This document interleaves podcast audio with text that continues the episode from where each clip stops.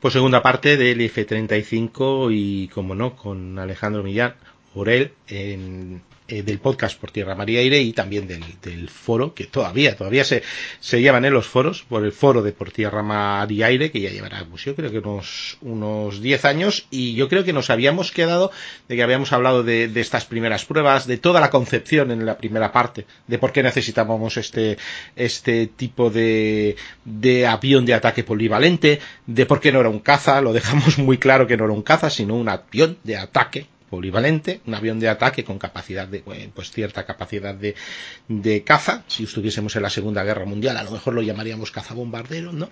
Y eh, pues nos quedamos un poquito, nos quedamos un poquito es, en que no era ni joint ni, ni era eh, asequible tampoco, entonces habían fallado un poquito los objetivos de lo que era este avión, pero indudablemente este avión, pues mm, aunque hablamos un poquito de lo malo, sí que es un buen avión, sí que es un excelente avión y una excelente plataforma de ataque al suelo hoy en día, pues que sería lo mejor que existe ahora mismo, ¿verdad? Sí, bueno, ante todo, eh, hola Dani, ¿qué tal? Y hola a todos los oyentes, gracias por invitarme una vez más. Y efectivamente, antes has citado, por cierto, yo quería decir, bueno, el, el foro, nuestro foro por tierramariaire.com tiene ya ahí donde lo ves 16 añazos. Este octubre cumple 16 años. Nada he quedado corto, he dicho 10 como 10 largos, pues 16, sí señor. Desde 2004 ya más bien vivo que está y cada vez con nuevos lectores y nuevos participantes y, y además muy vivo. ¿eh? Y bueno, y el podcast en, ahora en septiembre tenemos el honor de cumplir los tres años y ya empezar la cuarta temporada. Madre mía, ya, ya, ya, tres años en podcast ya, eh, ya estela, ¿eh? Ya estela. Por lo menos en la gran en el 95% ya es tela. Así que es verdad que el podcasting en España empieza en el 2006, 2007. Ahora estamos escuchando algún podcast que todavía queda que salió en el 2010, 2011, pero muy poquitos, muy poquitos. Hoy en día, tres años ya tres años es, es bastante, ¿no? Y un proyecto que a mí me gustó mucho cuando lo oí porque conocía vuestro foro y había cogido incluso para mis programas pues algún datillo suelto por ahí y pues, pues me acuerdo cuando, cuando salió vuestro programa pues que, que, lo escuchaba, que os animaba, que, que incluso intentaba daros algún consejo, ¿no? De alguna cosita que me había pasado a mí, ostras, mira, esto le pasa lo mismo con la música o con la voz, pues entonces intentaba, bueno, intentaba ayudar un poquito, ¿no? Y oye, que aquí estáis ya con tres años y bueno, con un porrón de, de programas y con, con toda la actualidad. Oye, y ya sabes además que tú también estás totalmente invitado tanto a, al foro a por tierramariaire.com como al podcast al que además ya has venido de invitado a, sí. a Tierra María Aire, PTM ya. Y, re, y, repetiremos, porque me quedé con, con el tema de, de, la aviación pakistaní, que por cierto, fue un tema que no conocía mucho, y, y lo que te dicen, ¿no? Oye, ¿por qué no eh, hablamos de esto? ¿Sabes, ¿Sabes de este tipo de aviación, o este tipo de avión, o este tipo de, de mm, fuerza aérea? Digo, pues no, pero ostras, es la excusa perfecta para ponerse a investigar, ¿no? Y eso es, es un poquito lo bonito, a ver qué país o Fuerza Aérea os inventáis esta vez para, para invitarme. Tenéis que sorprenderme. Eso es. Oye, o un tema que se te ocurra a ti, ¿eh? que nosotros encantados, ya ah, sabes. Pues nada, ya a la, a la que coja alguna raruna de estas, eh, ya hablaremos. Eh, bueno, pues nos quedamos, nos quedamos en estas cosas, ¿no? De que no se habían cumplido, lo, cumplido los objetivos, mmm, habíamos dejado en el aire una serie de preguntas que tal vez en este episodio no, no, respondamos, que era lo de quinta generación, sí que era de quinta generación, pero si no era furtivo, si no exactamente qué quería decir para un avión de ataque eh, esa quinta generación, y también hablaremos del ala embarcada española famosa, pero que tal vez no lo hagamos para este episodio, ¿eh? no lo hagamos porque hoy lo que verdad que nos queremos meter es exactamente en cómo es el avión. Ya tenemos más o menos las primeras pruebas, el, primer madre mía lo que cuesta esto y ahora a ver exactamente cómo es el avión, qué lleva este avión para bueno pues para ser tan puntero. Efectivamente, ¿no? nos quedamos en ese punto en el que voy a retomar ahora que habíamos dicho que era eh, mecánica, innovaciones y primeros ejemplares ¿no? del, del F-35, ya el programa JSF, el Joint Strike Fighter, ya, pa, ya sabes, ya pasó a ser el F-35A, B y C.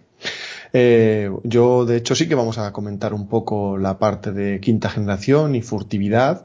Eh, a raíz de lo que me has comentado, sí que es verdad que la parte un poco más de, mm, digamos, eh, inicio de despliegues operacionales, resultados que está teniendo, eh, sería más bien para una tercera parte debido a que al final en la anterior, oye, nos extendimos y en esta seguro que también.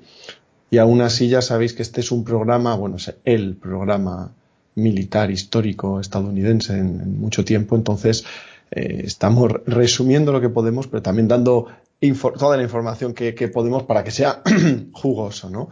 Entonces, em, eso, pasando a esta parte de mecánica, innovaciones, primeros ejemplares, lo que es el avión, lo que, como bien has dicho, lo que es la, descripción del avión en sí, os recuerdo brevemente que el Joint Strike, Fighter, el JSF, como bien dices, el caza de ataque conjunto, eh, fue concebido para sustituir a, bueno, recuerdo además que cuando yo digo, me vais a oír a decir a veces caza, cuando digo caza, es una manera de abreviar avión de combate o avión de combate polivalente o avión de combate multirol o caza bombardero, ¿no? Entonces, cuando diga caza, me refiero a esos términos, ¿vale? No es que sea un caza de superioridad aérea, me refiero a... Es que nosotros no tenemos la concepción, a mí me gusta mucho cuando hablan de fighter, directamente, no lo sé, engloba mucho, ¿no? Y nosotros, claro, eso de hablar de un luchador, pues oye, vamos a dejarlo si quieres en, caza. solo por explicar que cuando digo caza, que a veces me dicen, no, pero es que eso es solo aire-aire o especialmente aire-aire, y digo, no,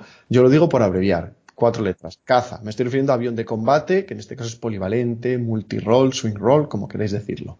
Pero eso lo citaremos ahora, ¿vale? Entonces, eh, como digo, en eh, Estados Unidos, junto con Reino Unido, para, para la versión B, requirieron eh, este, este programa, este avión, para sustituir a sus aviones F-16 y A-10 de la Fuerza Aérea, de la USAF, United States Air Force, a los F-18 que dicen de la versión Legacy, F-18 versiones A y B, C y D, de la US Navy, la Armada de Estados Unidos, y a los AV-8 Harrier del, del US Marine Corps, del cuerpo anfibio de Estados Unidos, así como también, en este caso, sustituto de los Harrier, tanto de la RAF, de la Royal Air Force inglesa, como de la Royal Navy, de la Armada inglesa, ¿vale? Por eso estaba desde el inicio del programa, para sustituir también el Reino Unido sus Harrier. Como digo, entonces este Joint Strike Fighter, este JSF, fue concebido como un caza eh, relativamente asequible. Ya dijimos que eso, de momento, especialmente por lo que es el coste de operativo del avión, que ya hablaremos más adelante, pues eh, está totalmente incumplido. Sería eh, un caza multirol, pero enfocado a ataque, como dice su propio nombre, Joint Strike Fighter, de ataque, es decir, de aire-superficie, ¿no? Aire-suelo. Eh, pero aún así, hombre, un caza polivalente, multirol, optimizado para el rol aire-superficie, en, tres versiones con una alta comunalidad, para eso la USAF, la US Navy y el US Marine Corps y, fuerzas inglesas.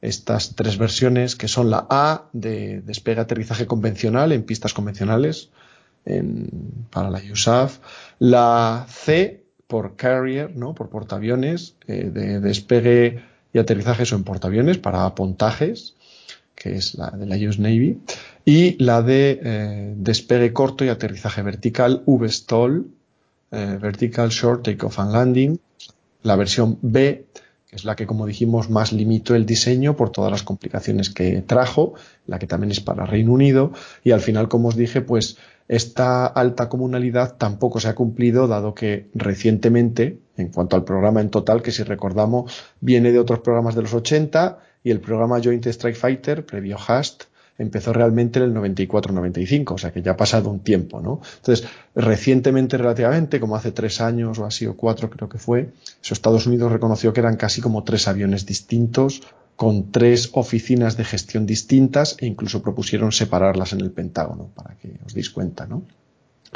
Eh, en este caso, bueno, es un caza el, de quinta generación, la famosa quinta generación, que ahora entro un poco en eso ya que lo has dicho, y eh, serían las tres versiones de monoplazas de un solo asiento, no tendría biplazas ni siquiera para entrenamiento, y sería un avión, dado que su, función primaria sería el ataque, sería fundamentalmente eh, optimizado para el régimen de vuelo subsónico, por debajo de Mach 1, de Mach 1, pero bueno, tiene postcombustión y tiene capacidad de volar en supersónico por cortos periodos, ¿no? Para ciertas tareas.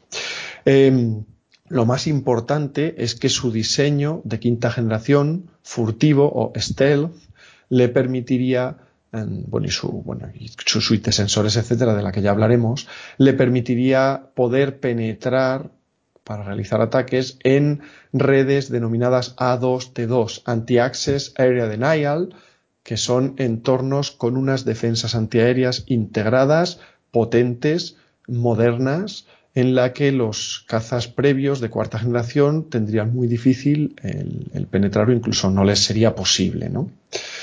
Eh, quinta generación. Bueno, a esto digo que eh, tengo que decir que el F-35 es el segundo caza de quinta generación furtivo que es operativo a nivel mundial eh, por detrás del F-22 Raptor, también de Estados Unidos, en este caso solo de la USAF, ¿vale? Y además es el primer avión V-STOL de despegue corto, aterrizaje vertical supersónico. Recordemos que el Harrier no lo era y bueno, el Forger, Jack 38 Forger soviético fue una, una curiosidad más que algo operativo, ¿no?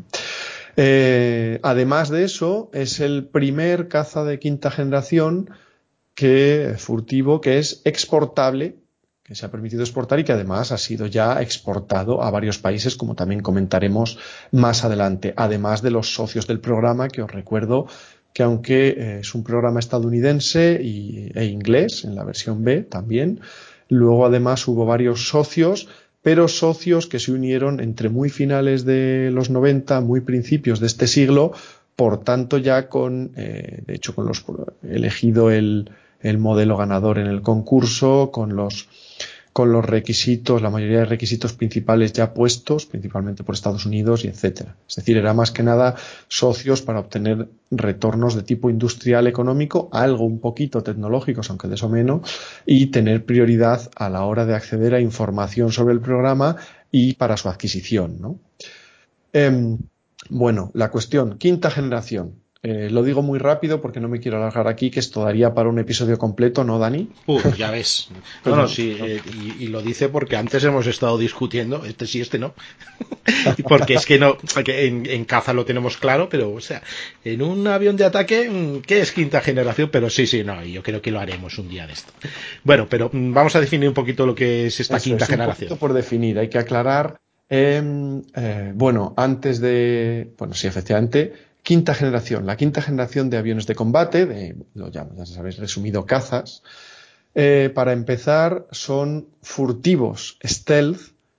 Eh, esto supone que son aviones diseñados, aviones de combate diseñados para ser mucho más difícilmente detectables y especialmente mucho más difícilmente seguibles y bloqueables para lanzarles un arma que los aviones de cuarta generación, que los cazas anteriores, ¿no? Eh, no son invisibles. Recordad que furtividad, stealth, no es invisibilidad. Son también detectables, solo que a significativamente menor distancia que los cazas anteriores. Para ello, por cierto, tienen aplicadas medidas de furtividad que no solo van enfocadas a la detección por radares, la furtividad radárica, sino también en, es furtividad en amplio espectro, es decir, también tienen medidas para reducir su firma térmica, su firma calórica o firma infrarroja, en, en, general, respecto a cazas anteriores, estamos diciendo, respecto a cazas que fuesen de tamaño peso equivalente de generación anterior, y también eh, reducir emisiones de otro tipo como emisiones eh, electromagnéticas, ¿no? lo que se dice el EMCOM, el control de emisiones, emisión control, son aviones pues eh, con unos equipos y con cuyos pilotos tienen un entrenamiento y aplican unas tácticas en las que se intenta emitir entre comillas lo menos posible y, cuando se emite pues que esas detecciones sean esas emisiones sean de baja probabilidad de interceptación LPI low probability of interception etcétera para, eh, para que no ser detectado por tus propias emisiones, emisiones de radio, emisiones de radar, ¿no? emisiones de perturbación del sistema de guerra electrónica, de muchas, por muchas ellas, ¿no? Recordemos que al final un avión emite, pues varios, varios tipos de radios, enlaces de datos, el radar, los sistemas de perturbación de radares enemigos, pero incluso radar altímetro, eh, bueno, propios telémetros láser, que también es una emisión detectable, etcétera. Pues todo eso en los aviones furtivos está más controlado y se intenta evitar más para, para evitar esa detección. Entonces, como digo, quinta generación, primer punto, furtivo. Aviones furtivos, es decir, que están diseñados de nacimiento para ser más difícilmente detectables y, sobre todo, que sea más difícil porque una vez detectado, tú tienes que eh, seguir el objetivo y luego bloquearlo para poder lanzarle un misil.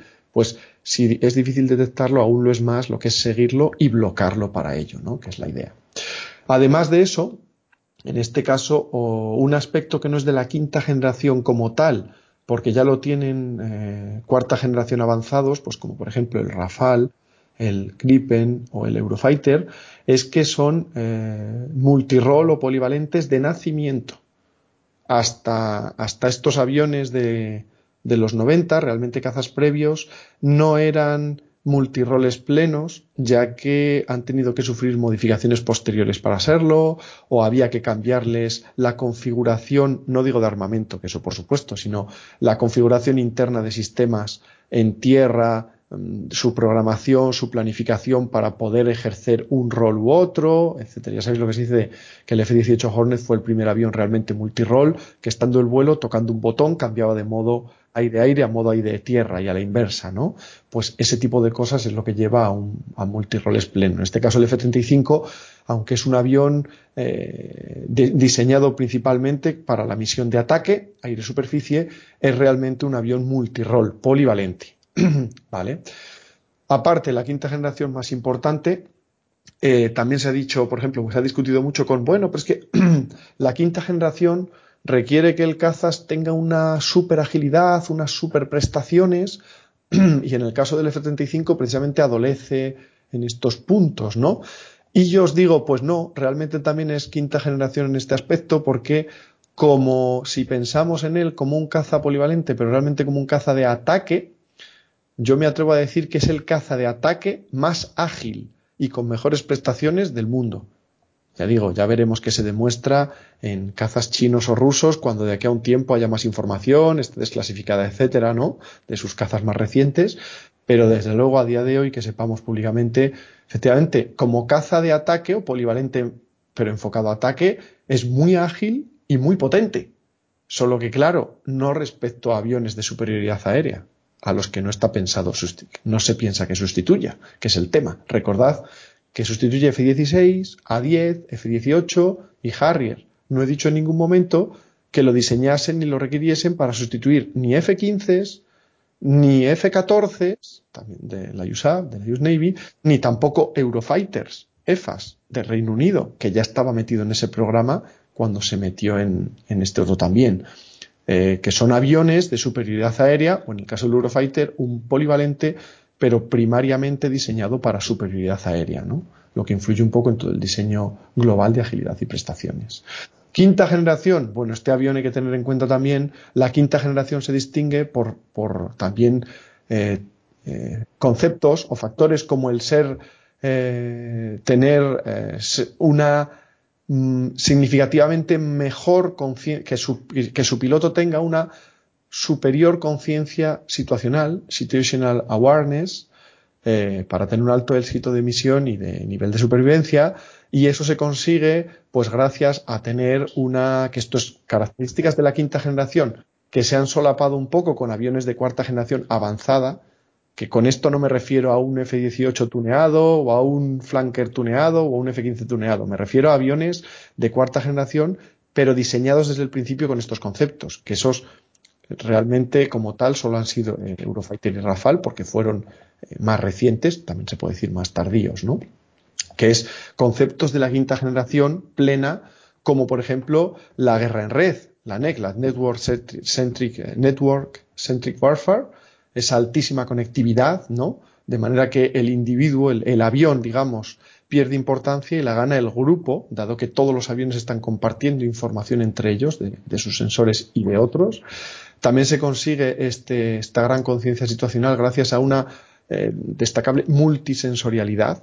Es decir, eh, si os fijáis, hasta la cuarta generación e incluso aviones iniciales de la cuarta, el sensor más importante, por no decir casi el único, era el radar. Ya en la cuarta empezó empezaron a tener también eh, integradas las suites de guerra electrónica, digo internamente, no en pods externos, no en barquillas, que ya implicaba pues alertadores radar. Los RWR, Radar Warning Receivers, eh, etcétera, pero el principal sensor aún, e incluso digamos en la primera mitad de la cuarta generación, era el radar y casi exclusivamente el radar. Sin embargo, en los cuarta muy avanzados y sobre todo ya en la quinta generación, que ya es de nacimiento, ¿no?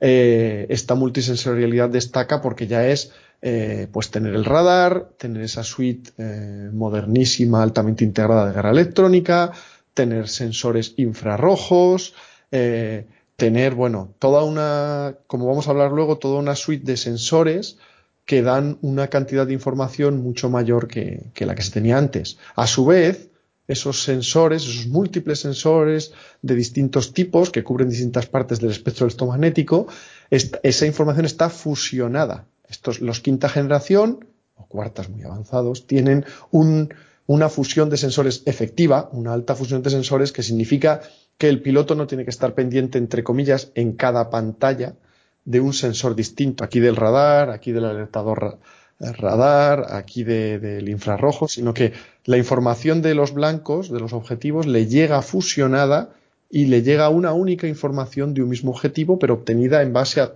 todo lo demás, incluyendo lo que obtiene a través de enlace de datos, ¿no? De guerra en red de los demás. Y por supuesto, la quinta generación también implica un interfaz hombre-máquina un MMI, Man Machine Interface, muy avanzado, más que, más que cazas de anterior generación, incluyendo un carefree handling, un manejo despreocupado, pues más avanzado aún, ¿no?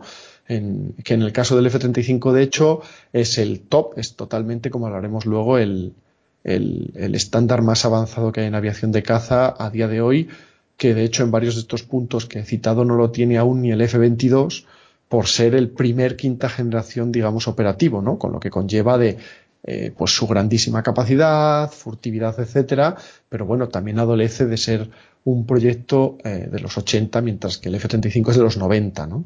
Al final eso también, también va contando.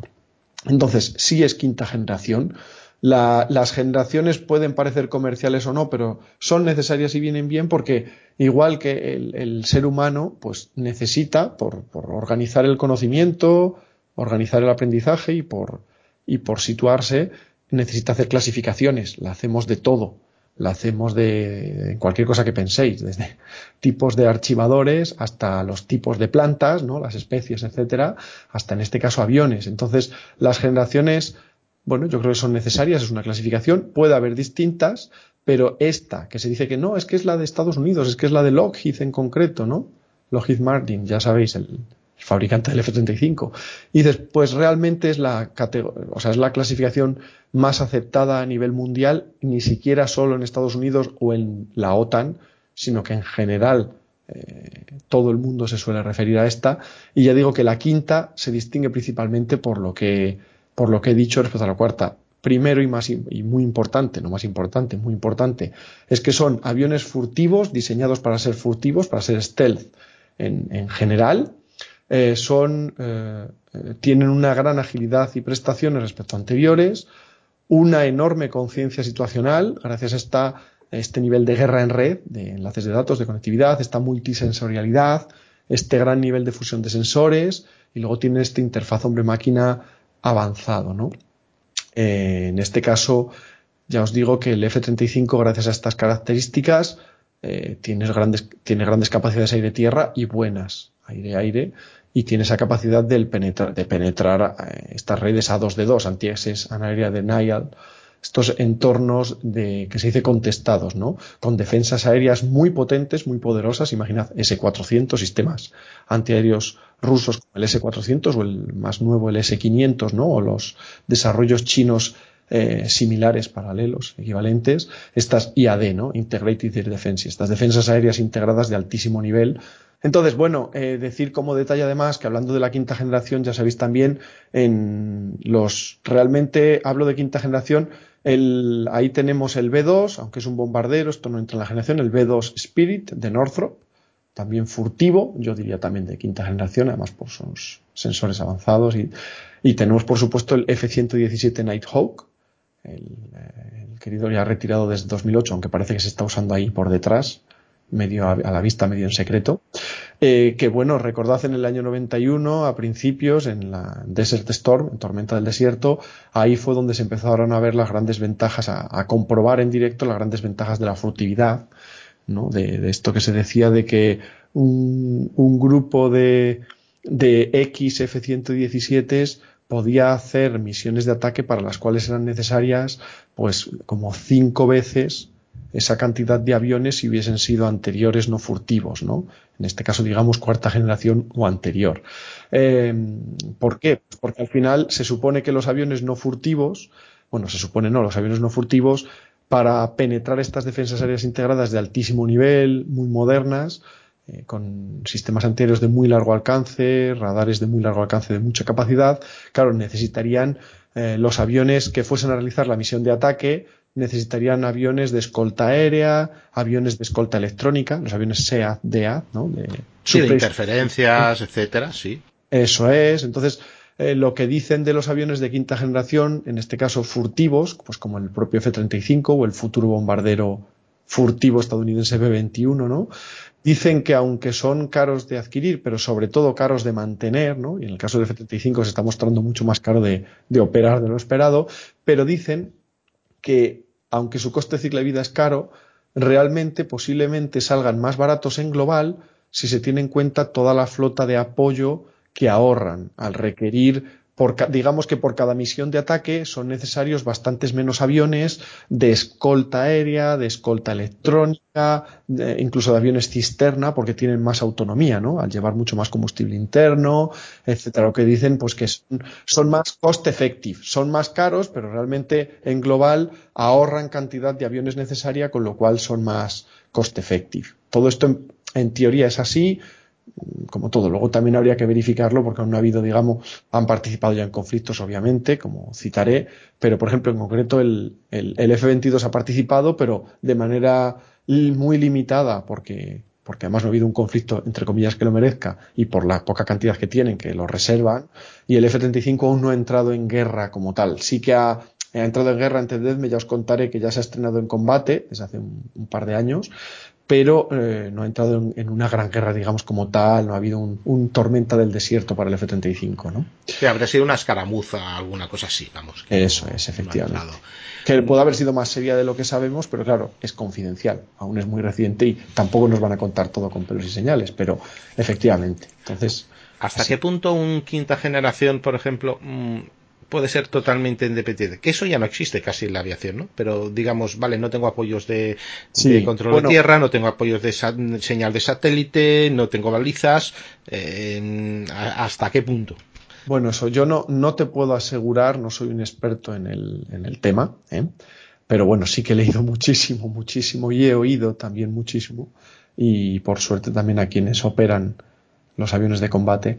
Y te puedo decir que, a ver, efectivamente, la, los aviones de quinta generación, gracias no solo a esta furtividad, ¿no? Que les, que les defiende en buena medida frente a sistemas de defensa aérea, porque reduce, recordad, no son invisibles, pero claro, al ser furtivos se reduce el alcance máximo de detección de estas defensas y, y digamos, eh, ya sabéis que las defensas aéreas se ponen en forma de anillos superpuestos, de manera que el alcance de, bueno, y cuando digo radares de defensa aérea, pensad también en, me da igual sean de superficie, de, decir, en tierra o de buques, ¿no? Imagino estas F100 con el radar Aegis. Me refiero a, estoy hablando de radares de superficie, sean embarcados, en buques o en tierra, ¿vale? Claro, se ponen de manera que un radar, el, digamos, el anillo de detección, la, la esfera, circunferencia de detección de un radar, se solapa, parcialmente, claro, si no, no sería rentable, con el alcance de detección de otro radar o sistema antiaéreo eh, equivalente, ¿no? O semejante, esos círculos que se crean. Claro, lo que hacen los aviones furtivos es que al reducir el alcance máximo de detección de esos radares, principalmente radares, o también sistemas IR, etcétera, eh, permiten la apertura de ellos, los llaman como pasillos, ¿no? Pasillos por los cuales colarse sin ser detectados o serlo demasiado tarde, ¿no? Eh, entonces, bueno, la cuestión es que ¿Hasta qué punto son autónomos? Pues, por ejemplo, en el caso del F-35, gracias, como vamos a citar ahora, a su, a su muy moderna y muy completa suite de sensores, sistemas de guerra en red, comunicaciones, su furtividad, ¿no? capacidad de, de defenderse, ¿no? de sobrevivir, pues tiene una mayor capacidad de ir por su cuenta, entre comillas, que aviones anteriores, digamos, la cuarta generación o anteriores, pero aún así tampoco nos equivoquemos porque obviamente los F-35 van a ir también sistemáticamente apoyados por aviones de alerta temprana, como los famosos E-3 AWACS o los E-2 Hawkeye, ¿no? De la US Navy, o los, o los, también los E-3 ingleses o de la OTAN, van a ir también apoyados por aviones de inteligencia y guerra electrónica especializados, bien sean los, los EA-18G Growler, bien sean grandes aviones como los tipo RC-135 o los EC-130, ¿no? Esos con Pascal,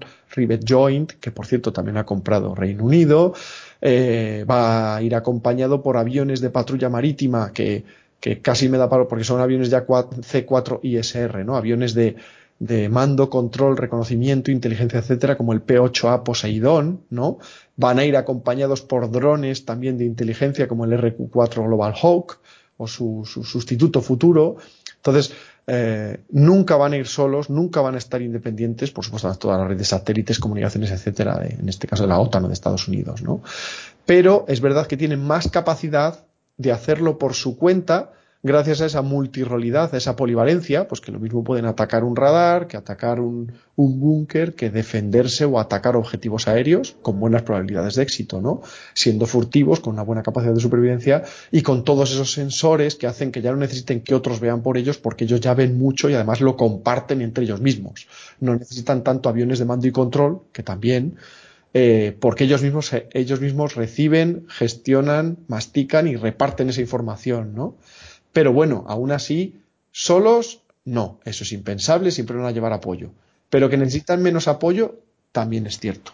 Porque ya ellos reciben nativamente algunas cosas, vamos. Entonces, pues, si, encima comparten esa información, pues a lo mejor, bueno que por ejemplo hay una misión de cuatro, me lo voy a inventar, lo normal son de dos, pero eh, lo que ve el radar de los sensores de uno, a lo mejor lo ve el del otro lado y, con eso se puede hacerse una, una, mejor idea. Digo que hoy en día con el tema de informática es posible eh, hacer eso. Sí, sí, por supuesto, con la, guerra en redes ese concepto, no me voy a meter tampoco porque da para, muchos episodios, pero básicamente es lo que digo, hay que tener en cuenta que aunque aviones de cuarta generación avanzados, diseñados de nacimiento para guerra en red, como el Eurofighter o el Rafale, que os recuerdo que todos los anteriores cuartas han recibido esas capacidades, pero a posteriori, en modernizaciones, en tuneos, y no es lo mismo, ¿vale? Igual sea familia TIN, pues F-15, F-16, F-18, o familias Flankers Fulcrum, o chinos como J-11, J-10, de nacimiento no iban con eso. Eso ha sido a posteriori, modernizándolos y metiéndoles lo que,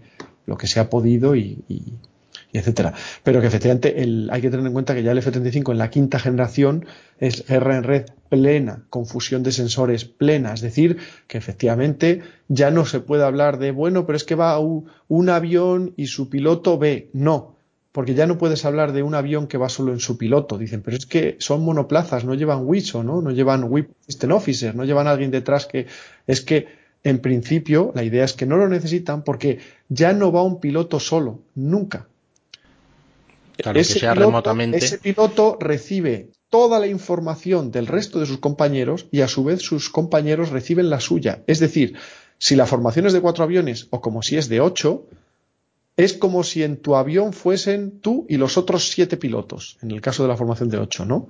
Es decir, tú estás viendo lo que ven los otros siete. Es así. Entonces hay que hacerse esa idea de que ya no es el individuo ni el, ni el avión, ni un avión. Es un conjunto de aviones inseparable, conectado continuamente, en que incluso uno puede estar viendo un objetivo, pasarse en pasivo a otro para que este otro lo ataque con un misil, de manera que el otro verifique el derribo y en el fondo todos saben lo que está pasando y lo están viendo, ¿no?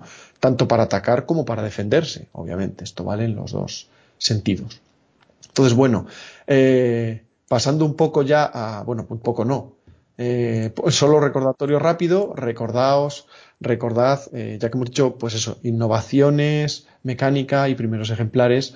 En diciembre de 2006 fue el primer vuelo del primer prototipo del F-35A, recordemos para la USAF.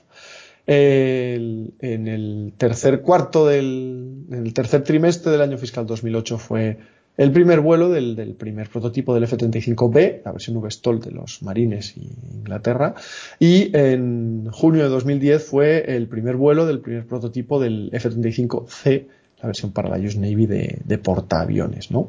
Entonces, entrando ya a describir el F-35 como tal, como sistema, empezando como avión, como tal, puro y duro, es decir, su estructura, si tenéis en mente, si tienes en mente, Dani, eh, el F-35, podéis ver unas fotos suyas, recomiendo buscar, pues ya sabéis que el F-35 es un, caza que tiene una configuración de alas y cola, no es, no es un caza delta, con dos estabilizadores verticales en la parte trasera que están inclinados hacia el exterior por razones de furtividad, ya que eso disminuye su rebote radar.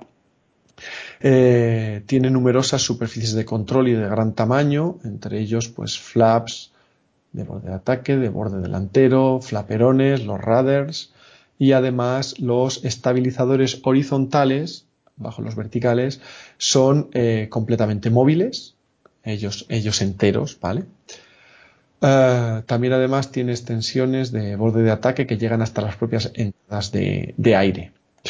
Eh, es interesante además decir que el, bueno, el, F-35 eh, a todo esto, se me ha olvidado, perdón, deciros, lo voy a citar ahora, pero quiero recordarlo porque luego lo mismo ni lo digo y es de lo más obvio. Para ser un quinta generación, para ser un furtivo, eh, un avión LO de Low Observability, de baja observabilidad, o VLO de Very Low Observability, de muy baja observabilidad, eso requiere que eh, lleves tanto el armamento como el combustible y las barquillas internas, porque una de las cosas que genera, además de más resistencia al avance, es decir, que afecta a prestaciones eh, y al consumo, una de las cosas que más rebote radar genera son las cargas externas.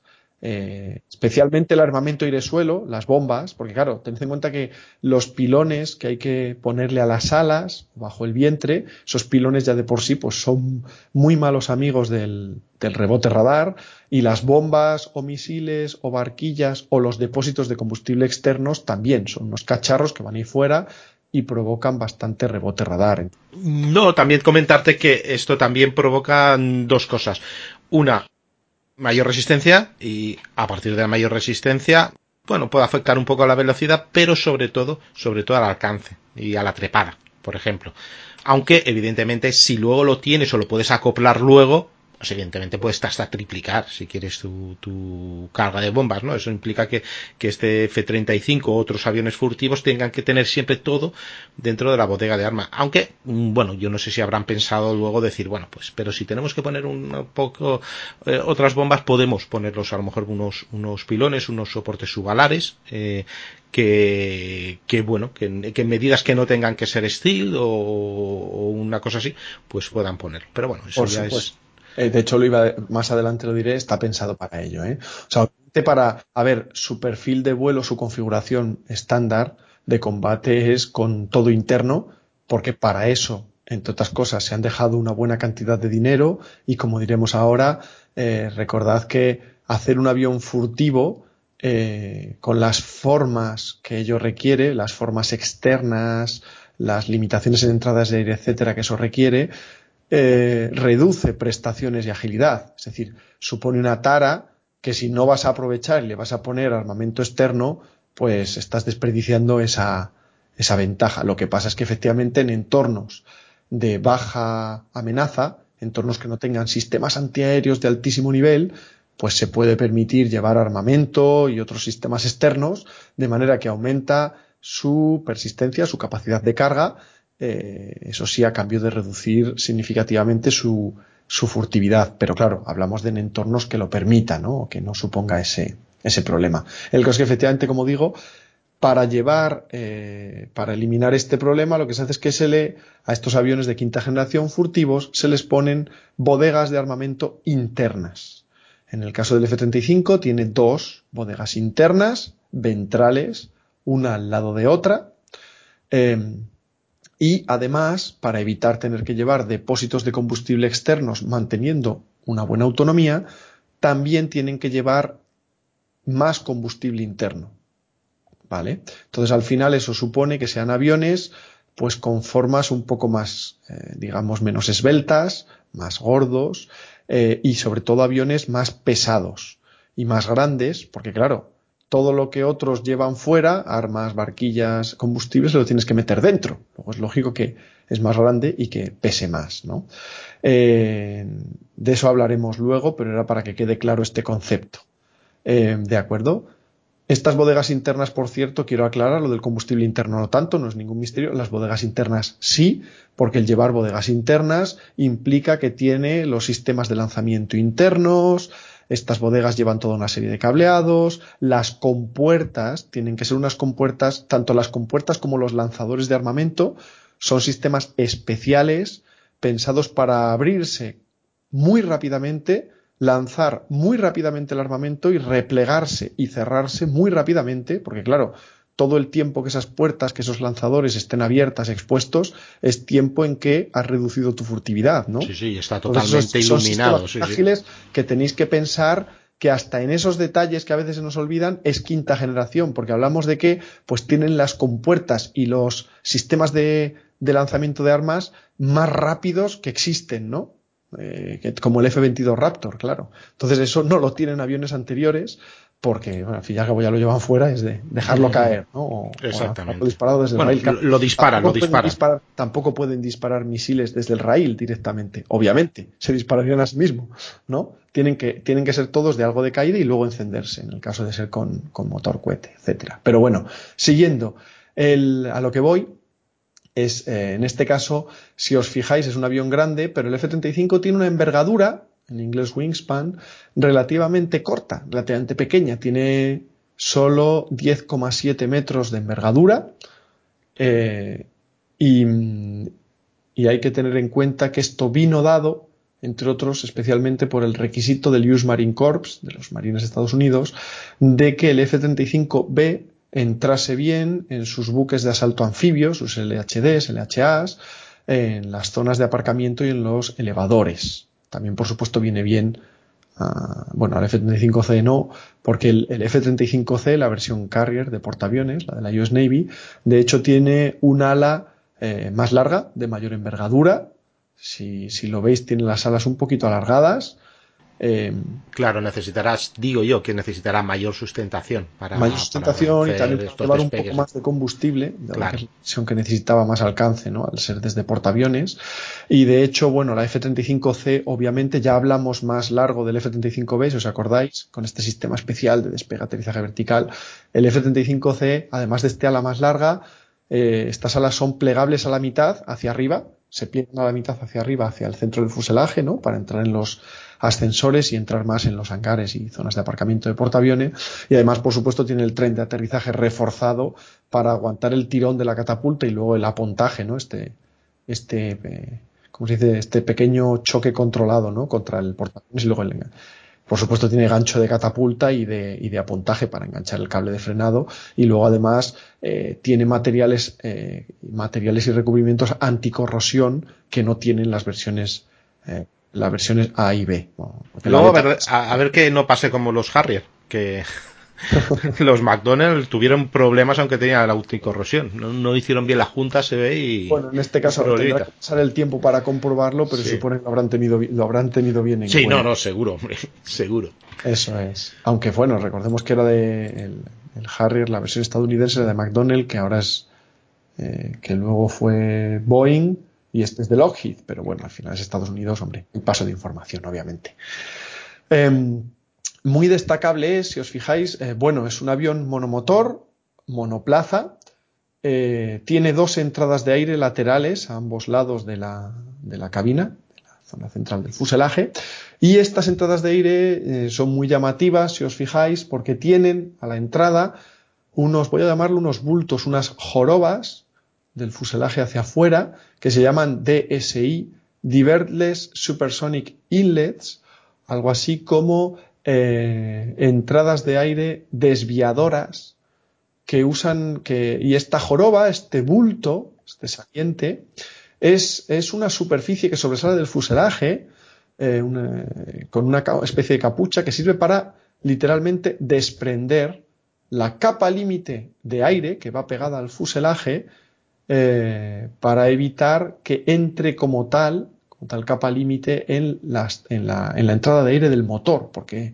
esta hace, es muy inconveniente que entre esta capa límite, esta boundary layer, en los motores. Entonces, esta especie de, mm, ya digo, de bulto, esta Diverless Supersonic Inlets, estas DSIs, estas jorobas, eh, generan que la entrada de aire tenga una especie de forma de Y eh, que ayuda a eso, tanto a desprender esta capa límite, como también, ya de paso, a mm, evitar que se vean mm, partes del motor digamos que frontalmente, para que los radares enemigos no puedan eh, ver fácilmente pues, partes del motor, como por ejemplo los famosos compresores, ¿no? los alaves del compresor que son muy conspicuos al radar, que generan mucho rebote radar. Eh, estructuralmente hay que decir que el F-35, recordemos de Lockheed Martin, aprende de lecciones del F-22 Raptor, que casualidad también de Lockheed Martin, ¿no? Eh, en su diseño. De hecho, hay gente que dice que es como un mini F22. Si os fijáis bien, tiene poquito que ver, pero bueno, sí que tiene un poco ese aire general.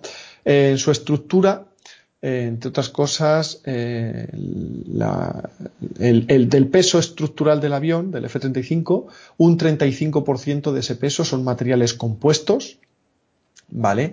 Em, esto influye en ayudar a aligerarlo y también ayuda a reducir detectabilidad y a facilitar eh, mantenimiento.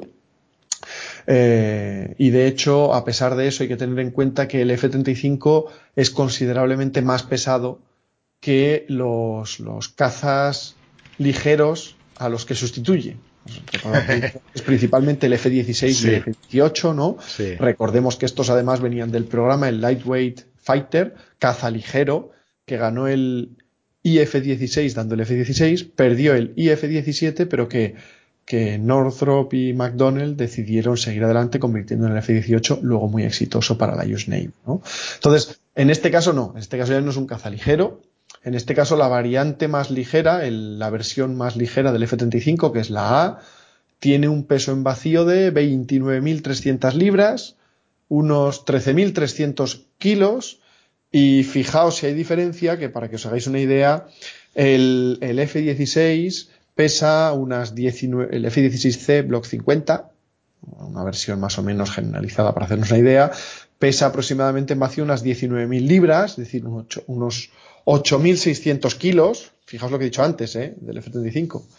Y el, y el F-18C, mm, AC, pesa aproximadamente en vacío unos 10.400 eh, kilos. Fijaos que estamos hablando de eh, eso, unos no llega a 9.000 kilos y unos 10.400 eh, kilos frente a un F-35A que pesa 13.300 en vacío, la versión más ligera. La, ¿vale? Claro, eso como os digo, mm, lleva, es más grande para llevar las, las bodegas internas, más combustible interno y lleva también claro, una cantidad de electrónica de aviónica mayor que esos cazas anteriores, con lo cual es normal que tenga este, este mayor peso en vacío. ¿no? Eh, bueno, por supuesto, no tiene ni mucho menos las prestaciones ni la agilidad, prestaciones entendiendo pues mm, velocidad máxima, velocidad eh, velocidad operativa, velocidad de crucero, eh, techo máximo, techo de crucero, eh, trepada, trepada, perdón, trepada, o sea, eh, tasa de ascensión, ¿no? la, la, relación empuje-peso, etcétera, todo eso es lo que denomino prestaciones y agilidad o maniobrabilidad, pues es eso, el, el AOA, el ángulo de ataque, las Gs positivas negativas que puede alcanzar, las gravedades, eh, el, giro sostenido, ¿no? el, ángulo de giro sostenido que puede tener y cuánto tiempo, etcétera. Entonces, obviamente, hay que destacar que el F-35 eh, no tiene eh, las prestaciones ni la agilidad que tiene el F-22 Raptor, tiene una, eh, las tiene bastante inferiores porque el F-22 Raptor fue diseñado para ser un caza de superioridad aérea Es más, decían supremacía aérea. Queda mejor. Eh, y, bueno, de hecho, únicamente para eso, aunque luego le pusieron cierta capacidad de aire-superficie, pero realmente no podría. Es multirol, pero yo no querría ni me atrevería a decirlo. A veces luego dijeron F-22, F-22. Sin embargo, el F-35 sí que es un polivalente real, pero más enfocado a ataque. Y como tal, eso, no tiene esas prestaciones y esa agilidad fulgurantes que, por supuesto, se supone un coste enorme. ¿eh? De entrada para eso, pues habría, lo normal es haberlo hecho bimotor, eso mucho más caro, eh, toberas vectoriales que encarecen, añaden peso y, bueno, y muchísimas cosas más, ¿no? Eh, aunque por supuesto sí que tiene en, en, global, yo digo esto siempre globalmente, el F-35 sí tiene eh, mejores o prestaciones de agilidad competitivas de cara a los cazas de cuarta generación que tiene que sustituir principalmente el F-16 y el F-18. ¿Vale? Y especialmente si estos, si llevan los tres el, armamento, porque el F-35 lo lleva interno, mientras que F-16 y F-18 lo llevan externo con, con, las pegas que eso les añade, ¿no? Todas las tres versiones A, B y C del F-35 tienen una velocidad máxima de Mach Mach 1.6, en español 1,6, eh, alcanzable con carga interna completa, es decir, con el total de combustible interno y con la carga máxima de armamento interna, que está lejos de su carga máxima total, como luego veremos. Em, eh, como veis, esta velocidad máxima de 1,6, eh, comparado con, con otros aviones, como luego vamos a ver, pues es bastante baja. Por supuesto, estamos hablando de velocidades máximas, pero claro, es que el, F, el F18 es 1,8 Mach, en el F16 es más de Mach 2, más de Mach 2, como lo es en aviones de superioridad aérea como el F15, el familia Flanker, Su-27, el Eurofighter u otros, ¿no? Que tienen velocidades máximas de más de Mach 2 y no sé, por ejemplo, en el caso del Eurofighter, este Mach 1.6 lo alcanza con todo el armamento aire-aire, o sea, misiles aire-aire y los tres depósitos externos. O sea, que quiere decir que es para un avión de ataque con carga de ataque está muy bien, pero claro, no son prestaciones, no es en este caso, no voy a decir prestaciones, que solo he citado una cosa que es velocidad punta, pero no es velocidad punta de un caza de superioridad aérea, que además, digo, es que no está, está optimizado para el vuelo en subsónico, como avión principalmente enfocado a ataque que es. Entonces, no esperemos, no solo es la velocidad máxima, es que su diseño no está optimizado para desenvolverse en, alto transónico ni supersónico. Es decir, que puede llegar, que pone la postcombustión y puede ir en supersónico, pero aún así no es especialmente bueno ni ágil en régimen supersónico. Que cuidado, eh, la agilidad no es solo a baja velocidad la de los espectáculos aéreos. También un avión es más ágil o menos en régimen supersónico. No esperéis los giros que en subsónico, pero también, pero también es importante, si, si, tú eres un caza de superioridad aérea, ser más ágil que el contrario en régimen supersónico. De todas formas, también el F-35 lo que puede tener es que si yo pongo el posquemador, mmm, gran parte de la capacidad de steel se me ha ido. Bueno, primero que consumiría el combustible muy rápido porque no está optimizado para ese régimen. Y lo segundo es que no es que se haya ido, pero efectivamente encender el posquemador eh, en un avión furtivo que no es fulgurante en prestaciones, pues es un gran peligro de cara a que te detecten sistemas eh, de detección infrarroja, detección de, calor, ¿no? de firma térmica, que hoy día ya empiezan a montar todos los aviones de combate IRSTs, ¿no? infrarrojos de, de búsqueda y seguimiento en misión aire-aire o también sistemas de superficie, buques o sistemas de defensa antiaérea que tienen eh, cámaras IR térmicas de, largo y muy largo alcance, ¿no? También para estos menesteres. Entonces no pierde la furtividad. Esto quiero aclarar también, no lo he dicho antes, que eh, un avión furtivo siempre va a tener la ventaja de furtivo. Incluso si un radar o un sistema infrarrojo mm, inventan algo, como dicen ahora, no, es que ya no es furtivo para este tipo de radar. tengamos en cuenta que un avión furtivo siempre va a ser más difícilmente detectable que uno no furtivo. Es decir, si un sistema detecta más lejos de lo que creían o de lo que querrías un F-35, detectará aún más lejos a cazas de cuarta generación. Es decir, un avión furtivo siempre va a retener esa ventaja en cuanto a que le cueste más detectarlo y bloquearlo para lanzarle un misil. ¿Me entiendes? O sea, siempre va a tener esa ventaja porque igualmente un caza de cuarta tiene que encender la postcombustión. Luego hablamos un instante de ello con el tema del supercrucero, pero pero ya, me, ya entendéis por dónde voy.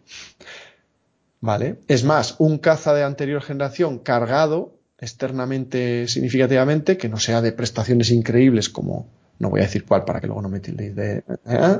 Pero tendrá que encender también más la poscombustión para alcanzar ciertas alturas o ciertas velocidades, con lo cual él también se volverá más detectable. Pero bueno, la cuestión es que en, eh, que tiene, de hecho el F-35 tiene, si no me equivoco, la mejor aceleración en subsónico existente. Pero en subsónico. En el momento en que se va acercando a supersónico ya queda mm, por debajo respecto a cazas de superioridad aérea, pero en subsónico tiene una aceleración increíble. Y luego es verdad que para, para su estándar y como sustituto de F-16 y F-18, aparte de A-10 y Harrier, pues tiene una buena agilidad, incluso con un, con un AOA, un alfa que dicen que alcanza los 50 grados. Hay que, hay que aclarar, tiene grandes superficies de control para conseguirlo y un sistema de control de vuelo digital muy, muy capaz. Hay que tener en cuenta que el F-35, como prácticamente todos los, cazas más recientes, ya, los cuarta avanzados y quintas, es eh, lo que se dice de estabilidad relajada o es naturalmente inestable para tener una agilidad natural. El centro de gravedad no está donde debería estar de manera intuitiva, sino que está un poco más atrás para que el avión responda más ágilmente a maniobras y tiene, por supuesto, unos controles fly-by-wire, eh, vuelo por, cable, eh, con unas características de manejo y una capacidad carefree handling, de manejo despreocupado, pues muy, muy potentes, ¿no? muy, muy importantes.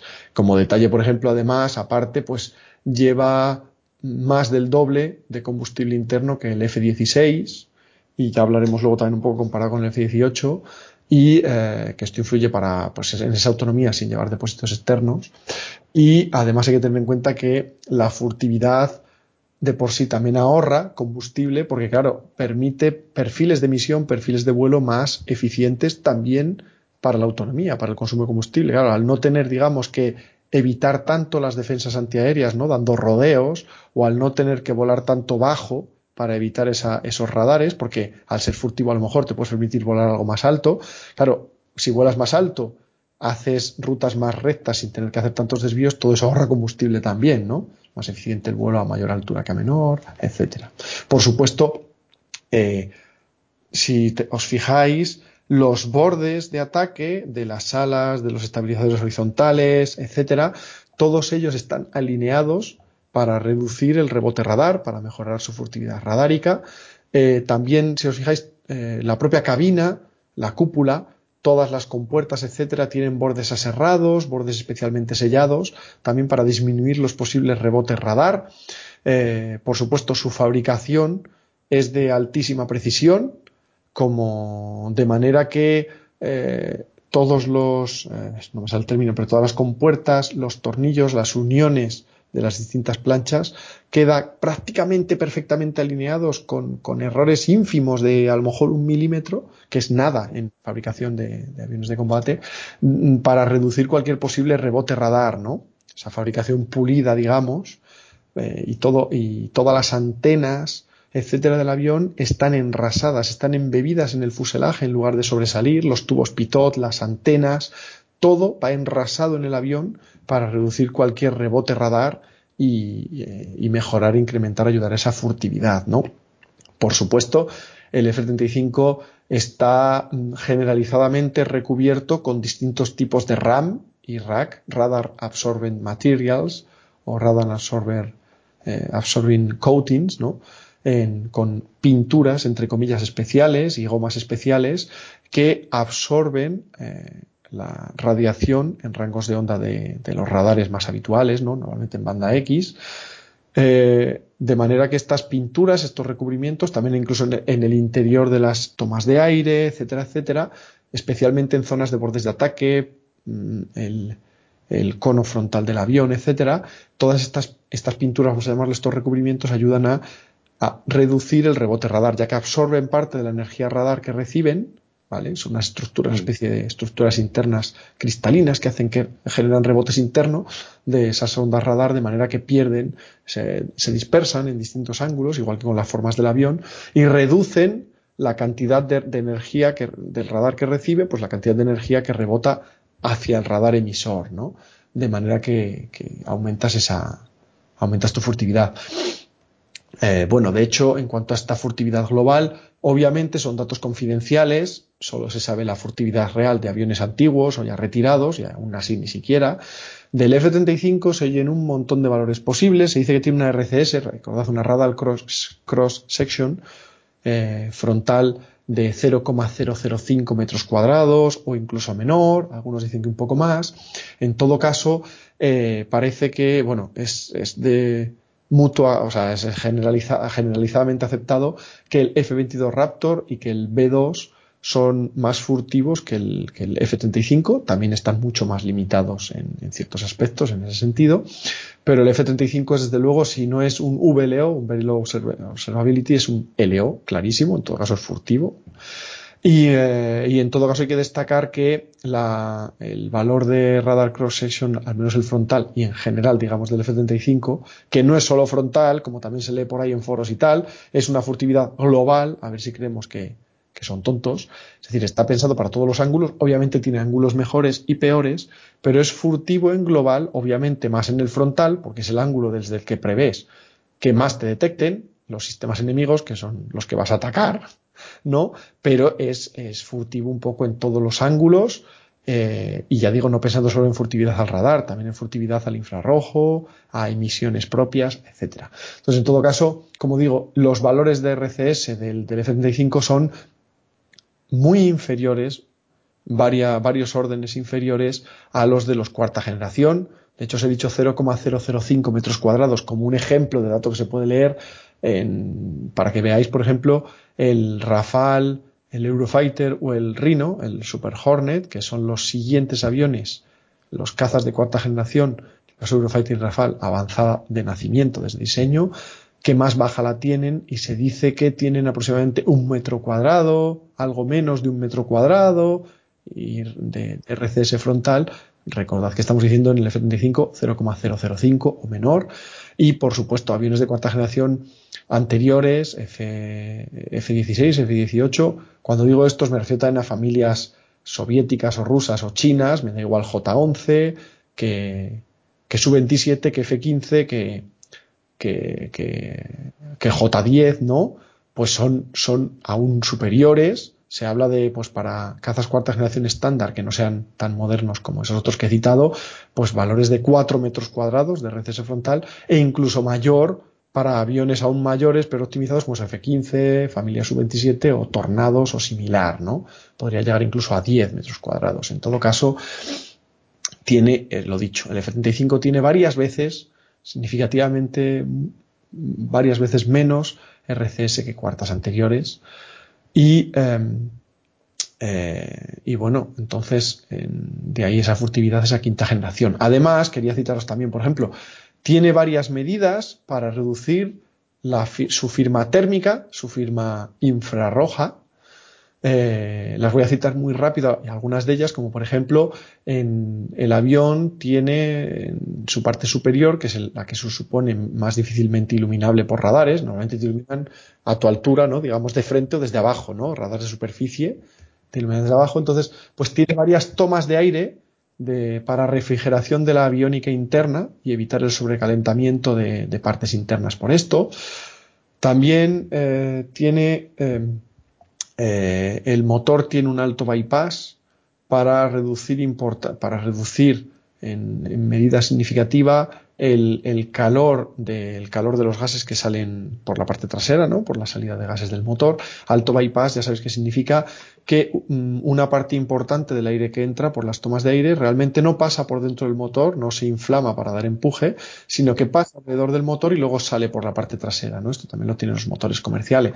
Entonces, este alto bypass lo que hace es enfriar esos gases de salida para que tenga menor firma térmica eh, el escape, la salida de aire de los motores, la salida de gases, eh, tiene dientes, tiene forma también de dientes de sierra para reducir eh, esa firma también, tanto radárica como infrarroja, al, mezclar mejor el aire frío con el aire caliente de los motores. La capa RAM de estos mm, materiales absorbentes de radar del F-35 tiene también ciertas propiedades térmicas que reducen la temperatura generada por el cuerpo del avión y, ya sabéis la temperatura que toma el fuselaje por la propia fricción con el aire, ¿no? Obviamente, un avión desplazándose a cientos de kilómetros por hora por el aire está teniendo fricción con él y eso genera que aumente su temperatura, ¿no? pues esos materiales que absorben radar también tienen ciertos químicos que ayudan a, o cierto sistema que ayuda a reducir su firma térmica. Eh, además, también el, en el F-35 el sistema de combustible interno sirve para disipar parte de, la firma térmica. ¿Cómo? Pues porque el sistema de combustible está pensado de manera que parte del calor que genera la electrónica interna y parte del calor del motor eh, se absorbe eh, por parte del combustible de manera que se reduce en parte la firma infrarroja porque ese calor en vez de salir al exterior en parte es absorbido por el combustible que además le sirve de precalentamiento antes de pasar a la, a la cámara de ignición del motor, ¿no? Entonces, fijaos que hasta en eso. Em, además, el, mm, perdón, importante también es que el F-35 tiene el motor, digamos, un poco más metido hacia el centro del fuselaje y no tan sobresaliente en la parte trasera, en la parte posterior, de manera que la salida del motor queda parcialmente escondida tanto a radar como a infrarrojo por los propios estabilizadores horizontales y verticales, ¿no? Además, también importante es que el F-35 lleva un bloqueador de radar, un reductor de firma radar, eh, en la parte trasera que también oculta en parte la cámara de, combustión y además los motores, eh, tanto el F-119 del F-22 como el F-135 del F-35, los de Pratt Whitney, Pratt Whitney, W, son los únicos eh, motores de avión de combate de producción que tienen aumentadores furtivos, así los llaman. Y es que en, esos motores eliminan las barras de pulverización convencionales y los soportes de llama, son, unas barras agujereadas que son las que eh, inyectan o pulverizan el combustible en la cámara de combustión del motor para que éste se inflame y, genere el empuje, ¿no? Saliendo la, la llamarada por detrás, digamos. Pues en este caso, ha eliminado esas barras de pulverización, de inyección y esos soportes eh, convencionales e integra la inyección de combustible en una especie de paletas, de, de, vanes, como dicen ellos, de manera curva y orientada hacia adentro del motor, de manera que ellos mismos bloquean en parte la línea de visión de la turbina, eh, tanto al radar como a infrarrojo. Entonces, si os fijáis, todas estas medidas ayudan a reducir firma térmica, algunos también firma eh, radárica, y que veáis que no solo es al radar, ¿no? Es furtividad también en este aspecto. Del diseño general del F-35 hay que destacar que a diferencia del F-22 no tiene empuje vectorial, no tiene thrust vector control, que dicen, control de empuje vectorial, o TVN, thrust vector nozzle, no tiene toberas de empuje vectorial en la salida de gases, porque principalmente porque como no estaba enfocado principalmente aire-aire, no necesitaba tanta agilidad eh, y otras cuestiones por las que se lo pusieron al F-22, que además de necesitar esa agilidad por su tarea aire-aire, le viene bien también para reducir un poco las taras de ser un diseño furtivo, unas formas furtivas radáricas que conllevan reducir esa agilidad. Eso quería preguntarte, porque claro, me estás diciendo un montón de cosas que se han hecho en pro de la furtividad, ¿no? Pero eso mm, tiene, de alguna manera, que lastrar, eh, que lastrar el diseño. Claro, entonces eh, no podemos. Tal vez una de las preguntas también era, eh, ¿y si cojo, por ejemplo, un Super Hornet o un, un, F, un F-15 avanzado o algún otro avión? Y lo empiezo a dopar de, lo mejor que tengo y a lo mejor dejo la, furtividad mm, atrás, le meto electrónica a tope, ¿no sería lo mismo y sería más barato?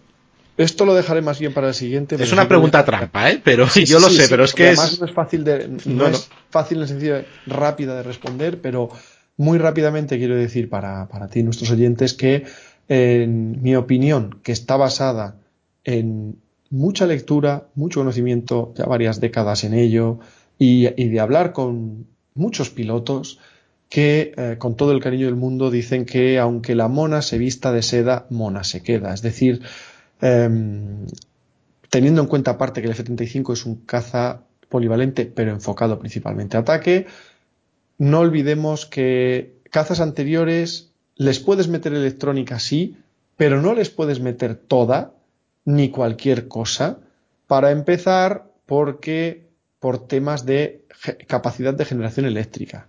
Por si se dice, la nueva electrónica pesa menos, ocupa menos y consume menos. Sí, pero igualmente, si le quieres poner toda, tienes que añadirle mucha electrónica de altísimo nivel, no pensada para integrarse en esos aviones, y al final tiene unos requerimientos de refrigeración, de generación eléctrica, o sea, de alimentación eléctrica, de conexiones, de espacio, aunque sea menor ahora, pero son cosas que antes no estaban contempladas, de mm, ventanas, de antenas, de muchas cosas que, como bien dice quien sabe, dicen muchas veces aviones anteriores no pueden usar lo que se le ha puesto a aviones modernos o creemos que sí, pero realmente lo llevan y lo tienen con menor capacidad, porque incluso el propio diseño del avión, su estructura, su fuselaje, o sus antenas, sus equipos pueden generar sombras electrónicas o problemas de rebotes porque él no estaba diseñado para tener eso dentro.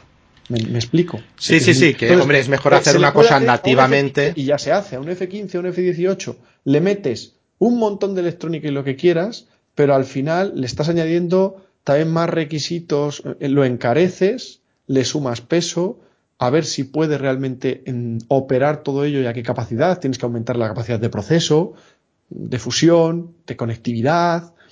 Eh, y luego al final estás encareciéndolo, sumándole peso, requisitos eléctricos, requisitos de refrigeración, a ver esa compatibilidad si es plena o no tanto. De hecho, no se le ponen los sistemas del F-35 o un F-15, se le ponen otros semejantes que serán muy buenos, pero no el mismo, porque no es lo mismo, ¿no? Y, e igualmente tendrás un avión que es complejo, caro, etcétera, y no tiene esa ventaja de la furtividad.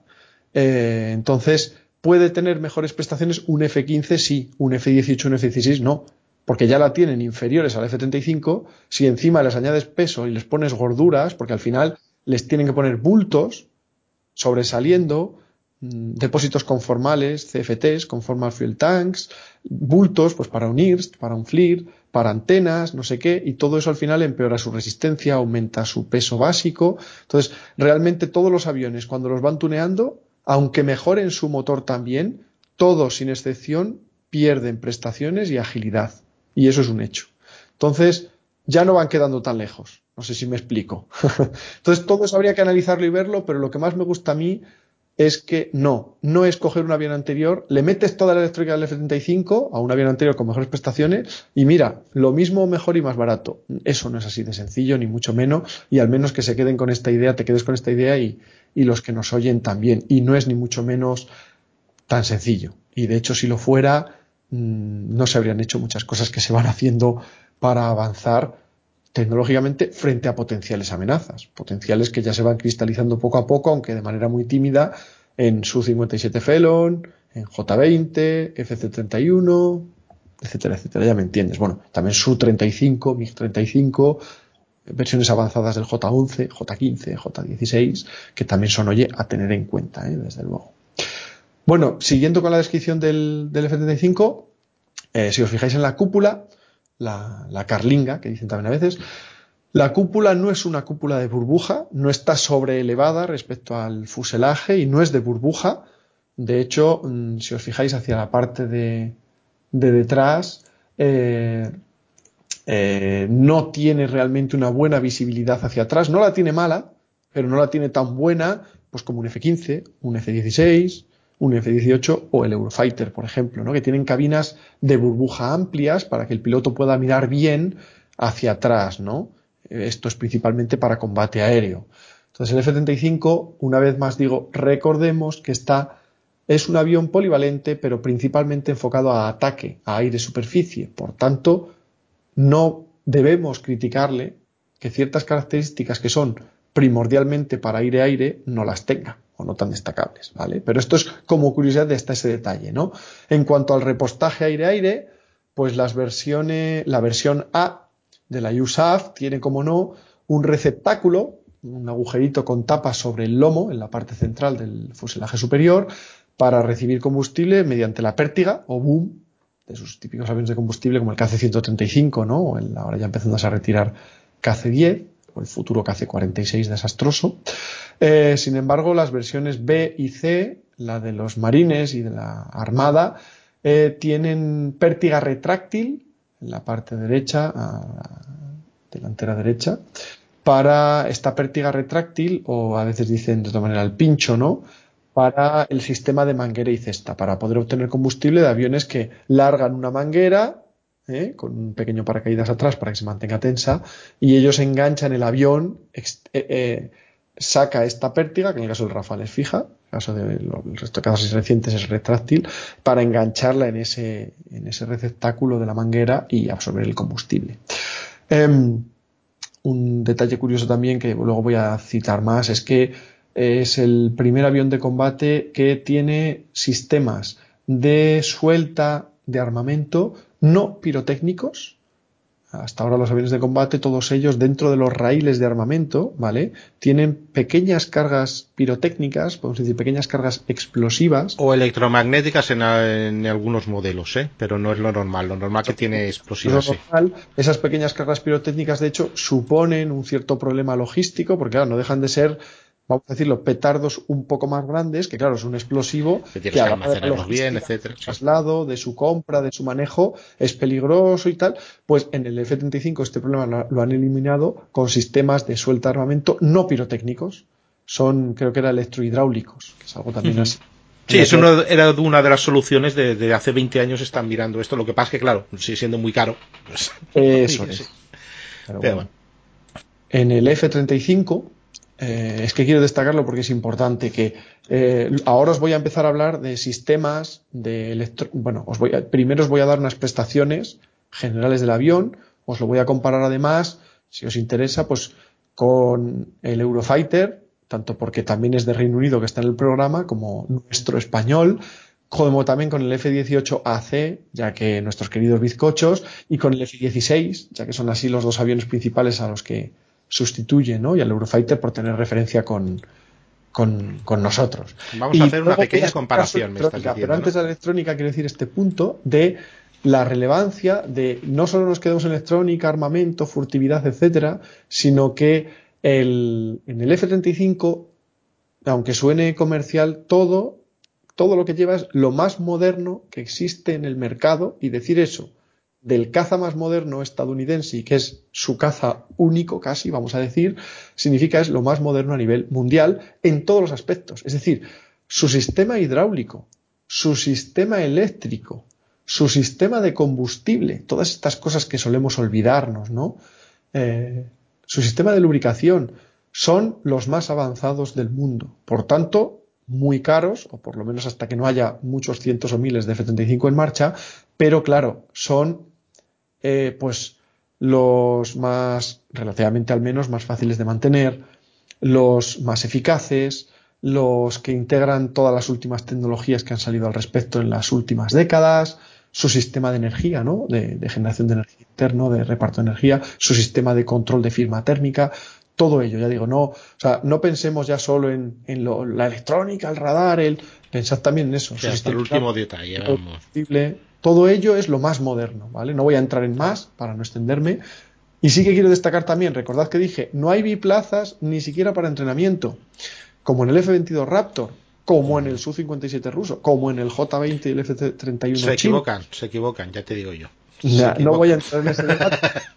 no, simplemente que me, encantan estéticamente, nada, más. Pero bueno. la, quinta, en la quinta generación al menos, consideraron que debía ser así. Yo creo que en ese sentido no se equivocaron. A futuro lo que pasa ya para la sexta generación, se están planteando si vuelta a cierta cantidad de ellos biplazas, no para entrenamiento, ni tampoco en sí, voy a decirlo así, como operador de sistema de armas en el sentido clásico a lo F4 o Tornado, ¿no? Sino para que el segundo vaya como mm, controlador de drones, controlador de drones acompañantes, que tampoco haría falta que todos fuesen biplazas. Pues en un grupo de seis puede haber uno y los otros cinco no, pero que ese sexto lleve a un segundo controlando todos los drones, toda la nube de drones que les acompañaría, ¿no? que irían por delante. Se llamaría pastor, ¿no? Pastor de drones, puede ser. Pastor de drones, eh, igual que pastor de rebaño de ovejas, pastor de rebaño de drones, o es swarming, ¿no? O enjambre, puedo decir como abejo reino, abeja reina del resto de abejitas, que es el resto de drones, ¿no? Cuando es un enjambre, un swarm. Pero bueno, el caso es que el F-35 a día de hoy es el, es el avión que tiene un mayor porcentaje de entrenamiento en simulador, más que ningún otro avión anterior. Reino Unido, de hecho, está alcanzando cotas semejantes en el su Eurofighter, pero claro, no tiene biplazas, luego es lógico. Esto se consigue gracias también a un avance brutal que no voy a entrar en sistemas de simulación de todo tipo, tanto simulación de mantenimiento como simulación de sistemas del avión, como simulación de combate, que no es lo mismo. Para simular sistemas vale una cabina estática en la que el piloto aprende la switchología, ¿no? A manejar los controles y todo. Vaya para simulación de combate son simuladores más completos, con visión completa, incluso hemisférica o esférica, incluso que se mueven, etcétera, etcétera. Conectados todos en red, ¿no? También los simuladores y tal. También para entrenamiento, ya digo. Y luego, al pasar al avión, por supuesto, hay que tener en cuenta esta interfaz que os cité, es un avión con una interfaz tremendamente user friendly, muy amigable, muy intuitivo, pese a lo complicadísimos que son estos aviones, luego veremos. Claro, y este user friendly ayuda a que la adaptación incluso del simulador al avión y de ahí a, combate, a mi entrenamiento de combate, sean mucho más rápidos de lo normal que en aviones anteriores, ¿no? Y por eso no ha sido necesario, no querían desarrollar biplazas. El motor, pues el F-35, monomotor, recordad, está propulsado por un motor Pratt Whitney eh, F-135 derivado de su experiencia en el del F-22, que es el F-119, y este F-135 tiene un empuje eh, de 129 kilonewtons en seco, empuje militar, que se dice, máximo sin postcombustión, y de 191 kilonewtons máximo con postcombustión a tope. En libras, que no lo citaré mucho más por no liar, pues son 28.000 libras fuerza, 43.000 libras fuerza. Pero yo es que lo del sistema inglés me lo sé de sobra, porque de tanto oír hablar de libras, eh, pulgadas, galones, eh, pies, yardas, lo sé, de, eh, millas náuticas, millas terrestres, me lo sé de memoria, te puedo decir con decimales cada unidad que es, pero a vosotros prefiero deciros las unidades más cercanas. De hecho, creo que así nos entendemos mejor. Este, bueno, hay que recordar que el Departamento de Defensa de Estados Unidos estableció un programa para desarrollar un motor alternativo para el, F-35, que era el F-136, desarrollado por un equipo entre General Electric y Rolls-Royce, que era un derivado del, motor F-120, ¿eh? que también fue, que fue creado para como competidor del F-119 del F-22. Al final este programa para un motor alternativo fue cancelado en 2010, algo que fue muy acusado por Rolls-Royce, claro, porque una buena parte de su retorno económico era este motor alternativo, ¿no? En el que participaba con GA, con General Electric, y al cancelarlo, pues ni los ingleses pueden llevar el motor inglés, menos la parte del motor vertical, para pero no lo que es el motor principal, ¿no? Entonces, y bueno, ya veis además que en este caso tanto F-22 como F-35 desarrollados por Lockheed y motorizados por Pratt Whitney de manera única y exclusiva.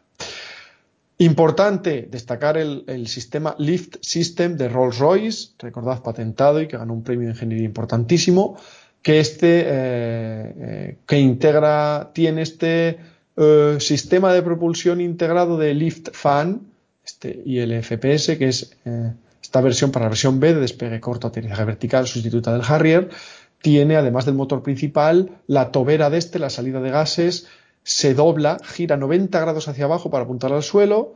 Además, incluye otro reactor, otro ventilador situado de manera vertical justo tras la, tras la cabina, tras el piloto, cuyas compuertas superiores e inferiores se abren cuando, cuando va a estar funcional.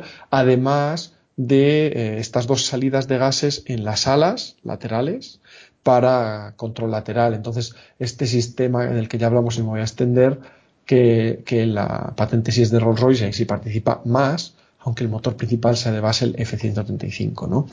Em, bueno, esta, eh, como detalle curioso, es que el, el empuje del motor en este caso se divide en que más o menos en un el empuje motor total que os dije, este de 128 kilonewtons y 191 kilonewtons en seco, en postcombustión, se divide más o menos en que en un 46% lo tiene el, motor, digamos, frontal, Otro 46% lo da la, esta tobera que gira hacia abajo, esta tobera eh, trasera, otro 46%, y las pequeñas toberas en cada ala, cada una de ellas tiene aproximadamente un 4%, eh, un 8% en total. ¿no? Es con esa distribución del empuje entre la parte frontal central, la parte trasera y las alas, las laterales. Bueno, eh, no voy a insistir más, pero como os he dicho, este F-135 como el F-119 del F-22 Raptor tienen medidas únicas para reducir su firma radárica y su firma térmica, como ya os he citado antes, estas toberas con salida con los bordes con diente de sierra, eh, bloqueadores de radar, ocultadores de radar y de firma térmica, barras de inyección de combustible especiales dobladas y giradas hacia atrás para en parte que tapar eh, esa salida de gases tanto por temas térmicos como como radáricos, el motor está más metido hacia dentro del fuselaje, hacia la zona central, en vez de tan hacia la parte trasera. En el F-35 queda oculto entre estabilizadores, en el F-22 está directamente embebido en una cámara de control térmico y radárico, etc. Por supuesto, hay tres versiones del motor, el F-135 PW100, que es el F-35A, el de despegue aterrizaje convencional, el F-135 PW400, que es el de la versión naval, C, con materiales especiales más resistentes a la corrosión salina de la sal del mar, y el F-135 PW600, que es este famoso con Lift System del F-35B V-STOL.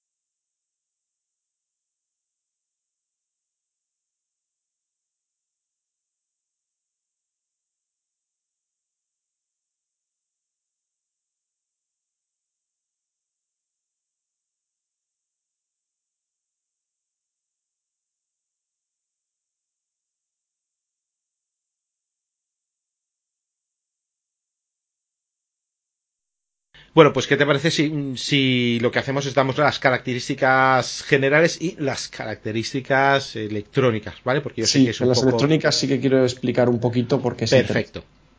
Pues dale. Vale. Pues como os decía, hablando de características generales del avión, que os daré muy someramente, ya que son datos, pero para que tengáis una idea general, sobre todo los que tengáis más idea de medidas, ¿no? La longitud del F-35 es de 15,7 metros, en el Eurofighter, para que os hagáis una idea, es de 16 metros. El F-18 AC es 17 metros. Y en el F-16 es de 15 eh, metros. La envergadura del F-35 es de 10,7 eh, metros. En el Eurofighter son 11 metros. En el F-18 AC son 12,3 metros con los misiles de punta de plano y en el F-16 son unos 10 metros y medio con también misiles en punta de plano. La altura del F-35 es de 4,3 metros, la del Eurofighter es de 5,3, la del F-18 Legacy es de 4,7 y la del F-16 es de 5. El área alar, la superficie alar, es de 43 metros cuadrados en el EFA de 51,2, en el F18AC de 38 y en el F16 de 28. El peso en vacío es de, del F35 eh, A, perdón, estáis diciendo más bien de la A, eh, lo que estoy diciendo es de la versión A, que es la más, la más generalizada, la que más se venderá y, y la más estándar. Su peso en vacío es de 13.300 kilos, siendo el del Eurofighter de 11.000 el del F-18 hace de 10.400 y el del F-16, como os dije antes, de, eh, eh, perdón, de 8.600. el gross weight que dicen los ingleses, que no es el peso máximo. Gross weight se refiere a, mm, voy a decirlo así, definirlo así, eh, peso normal operativo, es decir, gross weight es peso con combustible, con líquidos hidráulicos, con el líquido de generación de oxígeno interno de cabina, mm, ya me entendéis, ¿no? Es decir, no es en, vacío y tampoco es peso máximo, pues este gross weight es en el F-35 es de 22.500 kilos, en el EFA es de 16.000 kilos, en el F-18 AC es de 16.750 kilos y en el F-16 es de 12.000 kilos. El peso máximo al despegue en el F-35 es de 31.750 kilos, en el Eurofighter de 23.500 kilos, que es eh, igual al del F-18AC, prácticamente igual, y en el F-16, el F-16C Block 50, es de 19.200 kilos. No lo he dicho antes, por cierto, pero todos los datos que estoy dando son susceptibles de tener correcciones, obviamente, son aproximados, siempre puede haber ciertas variaciones según fuentes o de unos centímetros o de no, son 100 kilos más o menos. Esto es para hacernos una idea comparativa, ¿no? La capacidad de combustible, eh, en el caso del F-35, puede llevar 8.200 kilos de combustible internos. En el caso del EFA, del Eurofighter, lleva 5.000 kilos internos y luego puede llevar además tres depósitos externos de aproximadamente 800 kilos cada uno, eh, para un total de 7.400 eh, kilos, aproximadamente 7.000 y algo. En el F-18 lleva 4.500 kilos de combustible interno eh, y en el F-16 unos 3.200 kilos de combustible interno.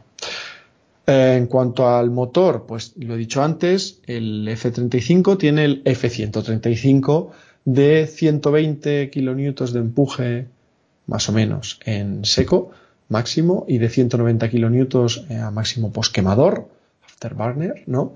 El Eurofighter tiene dos motores EJ200 de 60 kilonewtons de empuje cada uno para un total de 120 en seco y 90 kilonewtons es decir, 180 en total eh, a máxima postcombustión. En el caso del F-18 son dos General Electric F404.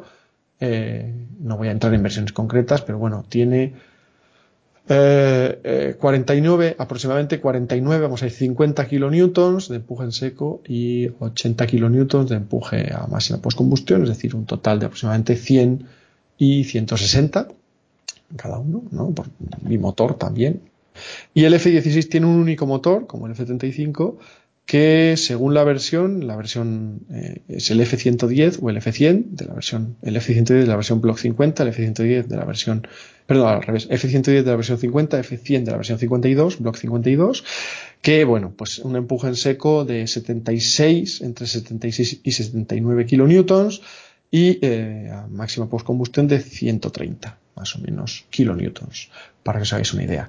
La velocidad máxima del F-35A es de, bueno, las tres versiones en este caso es de Mach o Mach 1,6, 1.6 en altura, mientras que la del Eurofighter es superior a Mach 2. El F-18 AC es de Mach 1.8 y en el F-16 es como en el Eurofighter un poquito superior a, a Mach 2. Al nivel del mar el F-35 dicen que más o menos son unos 1.300 kilómetros por hora. Eh, en el caso del Eurofighter dicen que unos 1.500. El caso es que lo importante aquí es que el F-35 no tiene capacidad de supercrucero, una característica que es más deseable y destacable para aviones de superioridad aérea y sin embargo tampoco la tienen, por supuesto, y, menos aún menos cerca de F-16 y F-18 y eh, sin embargo, el Eurofighter sí que tiene capacidad de supercrucero, además eh, declarada mínima de 1,1, 1,2 con carga totalmente operativa, es decir, eh, armamento, aire-aire completo externo y los tres depósitos de combustible. Y de hecho hay varias fuentes que indican que más bien está en Mach 1,3, 1,4 de velocidad de supercrucero con armamento aire-aire y un par de depósitos externos y sin depósitos externos, aunque sí con misiles aire-aire semi-encastrados, el Eurofighter rondaría el Mach 1.5 de supercrucero. Recuerdo que supercrucero es la capacidad de alcanzar supersónico, es decir, más de Mach 1, Mach 1 y mantener esa eh, velocidad en supersónico sin usar postcombustión, ni para llegar ni para mantenerse a esa velocidad. Recuerdo que la postcombustión es una inyección adicional de combustible después de los inyectores normales de combustible que acaba con el combustible de cualquier caza en, no sé, pero en cuestión de minutos y no exagero. O sea, a lo mejor en 10 minutos has agotado todo el combustible si dejas la postcombustión conectada de continuo. O sea que la, la postcombustión es algo para utilizar muy puntualmente para alcanzar velocidades de, de supersónicas, lanzar un misil aire-aire y luego huir un poco en supersónico y cortar. Mientras que los cazas con capacidad de supercrucero, como el F-22, como el Eurofighter, que son muy poquitos en el mundo, tienen esa ventaja de poder alcanzar supersónico y mantener esas velocidades, incluso con cargas reales de armamento y combustible externo, sin necesitar usar por combustión, es decir, manteniendo una autonomía muchísimo mayor. Em, destacando, bueno, también citar eh, autonomía, autonomía de combate, combat range. Pues aquí no voy a entrar mucho porque hay 80 millones de cifras de un vuela alto, vuela bajo, alto, bajo, etcétera. Pero bueno, sí deciros que de media se cita que los F-35 que tienen más autonomía, que son los C de la US Navy, tienen prácticamente 700 millas náuticas de, de radio de combate, de autonomía de combate, con el combustible interno mientras que la versión A de la Fuerza Aérea tendría algo más de 600 millas náuticas. Recuerdo que la milla náutica es 1,85 kilómetros. Y eh, la versión B, la de despegue vertical, tendría unas 500 y pico, 550 millas náuticas. La versión B, por cierto, de despegue aterrizaje vertical, es la que es más limitada en todos los aspectos, tanto de agilidad como de prestaciones, como de autonomía, de capacidad de carga, etcétera, debido a la complicación de meterle ese motor vertical tras la cabina, eh, debido a las limitaciones de peso para esos despegues, perdón, aterrizajes verticales, etcétera. Entonces lleva menos combustible interno porque menos armas, porque cabe menos, porque lleva más trastos internos y pesa más por sí, ¿no? Eh, bueno, em, techo de servicio, eh, techo de servicio, techo máximo, bueno, máximo, nunca se sabe, pero bueno, para el F-35 para las distintas versiones se cita un techo de servicio de 50.000 pies, unos 15.000 metros de altura, 15 ángeles. Para el Eurofighter tiene un techo de servicio de 65.000 pies, unos 19.800 metros, casi 20 kilómetros de altura, como el F-22 Raptor. En el caso del F-18 y del F-16 tienen un techo de servicio de unos, como el F-35, de, unos 50.000 pies, unos 15.000 metros, ¿vale? Eh, los límites G de gravedades, pues son lo normal, es un poquito, bueno, lo normal. En el F-35 las distintas versiones es un poco inferior a 9, no es 9 Gs, eh, es algo inferior por limitaciones que se han demostrado en las pruebas. En el caso del Eurofighter y del F-16 es 9 Gs o incluso superior y positivas, estoy diciendo positivas, 3 Gs negativas. En el caso del F-18 es un poquito inferior eh, a las 9G se habla de entre 7 y 8 Gs positivas. La tasa de ascenso, tasa de trepada, el régimen ascensional, en el caso del F-35, eh, por lo menos de la A, es de 230 metros por segundo. En, el caso del F del Eurofighter es muy superior, es de 318 metros por segundo. En el caso de F 18 y de 16 es de 250 metros por segundo. La carga alar o wing loading, la carga alar se obtiene dividiendo el peso eh, en vacío entre la superficie del ala, ¿no? Y el caza que tiene menor carga alar es más ágil, normalmente más ágil. En caso, el F-35 tiene una carga alar de 526 kilogramos por metro cuadrado en su gross weight en el caso del Eurofighter, para ese mismo gross weight, en vez de 526 estamos hablando de 312 kilogramos por metro cuadrado.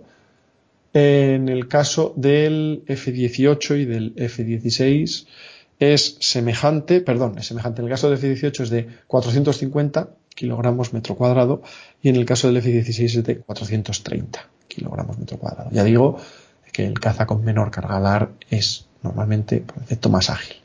En cuanto a relación empuje-peso, que ya sé que es la relación lo mismo, eh, el empuje, el, empuje motor del avión partido, dividido entre el peso del avión. En, este caso normalmente se suele poner con una configuración realista, ¿no? En el caso del F-35 se dice que tiene o que tiene una relación empuje-peso en el gross weight de 0,87 por cierto, cuando esta relación empuje-peso es de 1 o más bien superior a 1, aunque sea un poquito superior a 1, en teoría, bueno, en teoría no, en la práctica significa que el avión es capaz de levantar, digamos, entre comillas, en vertical su propio peso, es decir, que el avión podría subir como un cohete, en vertical, ¿no? No hablamos de un Harrier, estoy diciendo, de hecho, que el avión, nada más despegar, podría ponerse totalmente con el morro hacia arriba y subir en vertical como un cohete. Pues porque su empuje, su empuje supera su peso. Esto se da también en pocos, con cargas realistas de combustible interno, externo y armamento, o en el caso de con combustible y armamento interno, en el caso de furtivo, esto se da en pocos aviones, que quede claro. En el caso del F-35, con gross weight no llega a esa relación superior, por eso no tiene supercrucero, entre otras cosas, y es un gran performancer. El Eurofighter, sin embargo, sin embargo, en gross weight, es decir, con con el total de combustible interno y externo y completo de misiles aire-aire, tiene una relación empuje-peso de 1,15 y en el caso del F-18 estamos hablando de una relación empuje-peso en gross weight ligeramente inferior a 1, 0,90 y algo suelen dar. Y en el caso del F-16, en este gross weight citan que puede llegar a ser superior a 1, ¿no? Depende un poco exacta, de qué configuración lleve de combustible interno y si lleva algunos misiles, etcétera. Y para finalizar, en cuanto a estas características generales de, números, digamos, en cuanto a, digamos, eh, puntos de carga de armamento, pilones, puntos duros, hardpoint, estaciones de carga, que al final son todo anglicismos o galicismos que transformamos y queda mal. Bueno, en cuanto a, yo los voy a llamar pilones, ¿vale? Para entendernos. El F-35 eh, tiene 10 pilones para cargas, en el caso de las versiones, en el, F-35A lleva el cañón interno, el cañón. Sin embargo, eh, en vez de 10 son 11, en 11 estaciones en el caso de las versiones B y C, porque eh, si quieren llevar cañón tienen que ponerlo en una barquilla, en un pod ventral, furtivo también a su vez. Eh, entonces tienen estas 11 claro, porque, perdona, ¿no, lo tiene entonces en el lado de estribor, eh, metido en, el borde alar? O el A, en el caso del B y el C, el de portaaviones y el de los marines, tiene que llevar un pod Tiene que ponerle una barquilla, que ya el Harrier era así, sí. sin embargo en el F-18 no, era interno y en este caso es externo. En un pod eh, furtivo, pero un pod externo ventral, bajo, bajo el vientre. Bueno, 10 pilones, 10 estaciones de armamento, de las cuales 4 son internas, 2 en cada una de las dos bodegas internas y 6 son subalares, lo que tú me preguntabas, 3 bajo cada ala, eh, para poder llevar armamento o cargas externas, ¿no? Para un total de 8.200 kilos de, cargas, de carga de armamento. De estos, unas 5.700 libras serían internas. Estamos hablando de unos 3.000 kilos, 2.000 y pico kilos son internos y el resto sería externo en caso de que lleve o tenga que llevar. Externamente, en las estaciones más exteriores del ala, no son de punta de ala, ¿eh? son subalares bajo el ala. En las más exteriores solo sirven para llevar misiles aire-aire, eh, ligeros, normalmente de autodefensa. ¿vale? La central la central del ala y la interna del ala, las más cercanas al fuselaje, ya sí permiten llevar armas, armas pesadas, armas aire-tierra, em, las centrales de hasta 2.500 libras, 1.500 en el caso de la versión B de los marines, las internas 5.000 libras, esto igual en las dos versiones, y luego las bodegas internas, en cada una de ellas tiene una, una estación, un pilón para armamento pesado, aire-superficie, y una estación para armamento ligero, es decir, aire-aire. Eh, en el caso de la estación para armamento pesado interna, las dos internas pueden llevar cada una de ellas 2.500 libras, 1.500 en el caso de la versión B, y la, y la ligera, la de armamento aire-aire para misiles AMRAAM, por ejemplo, de 350 libras. Y luego la estación ventral central para el pod de cañón, que puede llevar 1000 libras. ¿vale?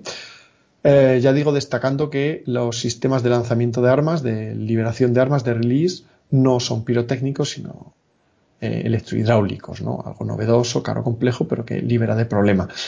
Citando, hemos dicho 10, 11 estaciones de carga. En el caso del Eurofighter son 13, 8 bajo las alas y 5 bajo el fuselaje, aunque tres de ellas suelen ser para depósitos de combustible, recordemos, para un total de hasta 9.000 kilos. En el caso del F-18 son 9 estaciones, de las cuales 2 de punta de ala, 4 bajo las alas y 3 bajo el fuselaje, aunque de estas 3, 2 son para sensores únicamente. Perdón, retiro lo dicho, 3 bajo el fuselaje y punto. ¿eh? Con una capacidad de hasta 6.200 kilos o así, y en el F-16 estamos hablando de...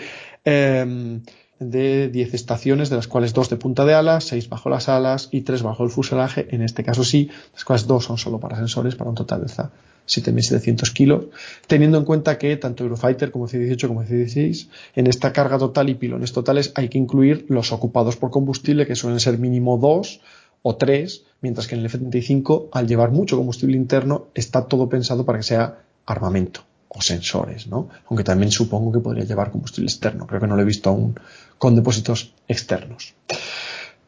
Pasando ahora ya sí, bueno, destacar por cierto aquí en este caso de las bodegas internas y estos detalles, eh, sí que quiero destacar que recordemos que las bodegas internas dan esta ventaja furtiva, pero como decías antes, también lleva condicionantes y en este caso los condicionantes son que ha habido que adaptar armamento, así de claro, porque aunque nos lo han querido vender como mirad qué ventaja, la realidad es que han tenido que adaptar armamento, tanto aire-aire como aire-suelo, a bodegas internas, porque no les entraba o no suficiente. Y estando pensado para ello. Por ejemplo, un, par de casos muy conocidos por todos son los misiles AMRAAM, AIM-120 AMRAAM, la versión C. Eh, la versión C se desarrolló con las aletas recortadas para poder entrar más en las bodegas del F-22 ¿vale? En vez de entrar solo cuatro, que pudiesen entrar seis. Eh, las famosas Small Diameter Bomb, las SDBs estadounidenses, que ya van por su versión 2, SDB 2, ahora se llaman Stormbreaker. Estas bombas, muy pequeñitas, que pesan incluso pues menos que las típicas de 500 libras, de 250 kilos aprox. Estas pesan unos 130 kilos, muy efectivas y lo que queramos, pero la realidad es que se tuvieron que desarrollar para poder llevar más en bodegas internas, que al final también es más útil para poder llevar más en pilones externos, ¿no? De cuarta generación, pero que la, razón principal de diseño y desarrollo fue que pudiesen llevar más bombas internas los aviones furtivos, porque están muy limitados. En el F-35, no lo he dicho, disculpad, internamente, internamente, a día de hoy, luego con las SDB podrá llevar más y planteamientos, su configuración normal de diseño, es decir, furtiva, es dos misiles AMRAAM internos, uno en cada una de las dos bodegas, y dos bombas guiadas, de tipo Joindam o el que queramos, de, em, de eh, perdón, que me estoy liando, de 2.000 libras, que en, de 2.000 libras, es decir, de unos 1.000 kilos, de hasta 1.000 kilos, que en el caso de la versión B ni siquiera son dos misiles AMRAAM y dos bombas de mil libras, es decir, de unos 500 kilos, tan solo. Es decir, solo dos misiles aire-aire y dos bombas. Entonces es muy limitado, ¿no? Entonces de ahí que vengan planteándose armas más pequeñas, incluso misiles aire-aire, que se están desarrollando ahora en Estados Unidos, más pequeños, sin carga explosiva, para atacar de manera cinética, es decir, por impacto, eh, como, el, como el CUDA, u otros que dicen que miden la mitad que una RAM para que pueda llevar más. Incluso ahora mismo se están planteando cambios en los sistemas, en los pilones internos del F-35 para que en vez de cuatro RAM internos, dos en cada una de las dos bodegas, si va en configuración aire-aire, pueda llevar seis, tres y tres. Ahora mismo solo puede llevar cuatro. Eh, claro, es muy poco. O sea, pensad en términos de persistencia, por muy efectivo que sea, muy eficiente, muy preciso, eso es poca cantidad tanto en misiones aire-aire como aire-suelo. Entonces, mm, lo que pasa es que son aviones tremendamente efectivos, eh, con grandes sensores, pero bueno, todo eso cuenta, ¿no? A la hora de también tenerlo en cuenta para aviones que habrá que mandar, eh, a intentar incrementar su carga interna y, por supuesto, el arma fetiche del F-35 será la SDB-2, la Small Diameter Bomb 2, ahora llamada ya Stormbreaker, de las cuales podrá llevar, no recuerdo ahora mismo, pero podrá llevar varias internas, mínimo 8 y no recuerdo si incluso 12 o más, con lo cual ya estamos hablando de otros términos, ¿no? Pero a día de hoy es así, no va a tener, esta bomba no la tendrá plenamente integrada hasta el bloque 4 para 2023, creo que era incluso 2024. Entonces, bueno, a día de hoy, aún por años, es, es lo que hay y no todo el mundo tendrá un montón de SDB2 o ni siquiera la tendrá, ¿no? O sea que esto es como todo. Y ahora, si te parece, pasamos a hablar de electrónica y con eso terminamos el episodio de hoy. Venga, ves, si fuese de un avión de la Segunda Guerra Mundial, esta parte ya, ah, ya una antena UHF y ya está.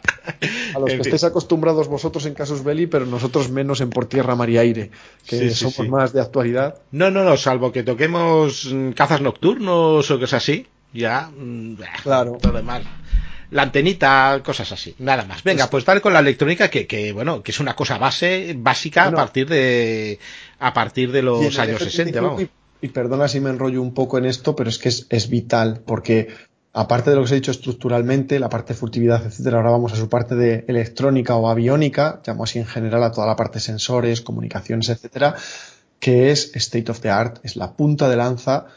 ahí ha ido el, máximo know-how, el máximo bagaje tecnológico y de ingeniería y experiencia, que es el de Estados Unidos, y con un presupuesto brutal. Todo eso tenéis que tenerlo en cuenta a la hora de saber que lo que monta es de lo mejor o lo mejor, y yo no pretendo vendérselo a nadie, ¿eh? que también digo sus cosas negativas, pero, pero es la verdad y, es que es, es lógico porque Estados Unidos ha puesto todos sus huevos en la misma cesta, que es el F-35, tiene que salirles bien y muy bien. Y, y eso depende mucho de su electrónica porque el avión como plataforma no es especialmente ágil, ni potente, ni, ni tiene esas prestaciones fulgurantes, ¿no? Eh, increíbles. Pero bueno, para empezar quiero destacar que toda la electrónica del F-35, incluido su sistema de control de vuelo digital, fly-by-wire, superficies de control, etcétera, se probaron y volaron antes en un, en un avión de pruebas, en un, en un avión de test que se denominó el, en un Boeing 737 modificado especialmente, que tenía el morro del F-35, las superficies del F-35 a los lados,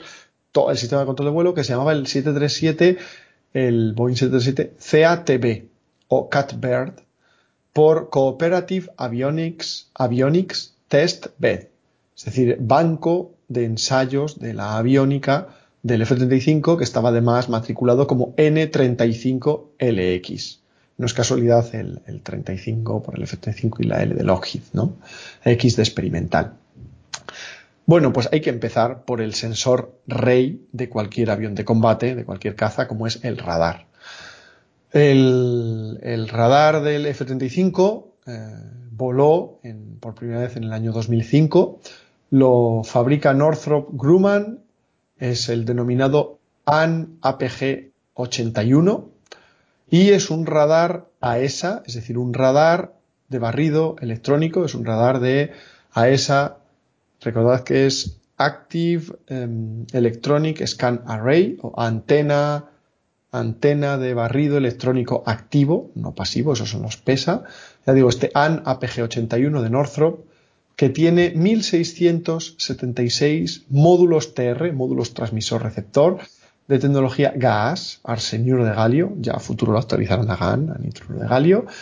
Em, un radar AESA, digo, muy rápidamente, se diferencia de, los típicos radares de barrido eh, mecánico, que eran los normales, porque en estos, que es en la gran mayoría de aviones de combate aún a día de hoy, ¿vale? Aunque ya están empezando a generalizar los AESA y es la tecnología a, a, la que todos tienen que ir, incluido el Eurofighter, pero a día de hoy la mayoría de aviones del mundo siguen con radares de barrido mecánico. El barrido mecánico significa que la antena del radar, en el morro ya sabéis, está la antena del radar, un plato, antes, bueno tal, un plato, ese plato, ese plato plano, un poco cóncavo puede ser, se está eh, con un sistema de complejo de, hidráulico, eléctrico, se está moviendo muy rápidamente, continuamente en todos los ángulos, hacia arriba, hacia abajo, hacia la izquierda, hacia la derecha. ¿Vale?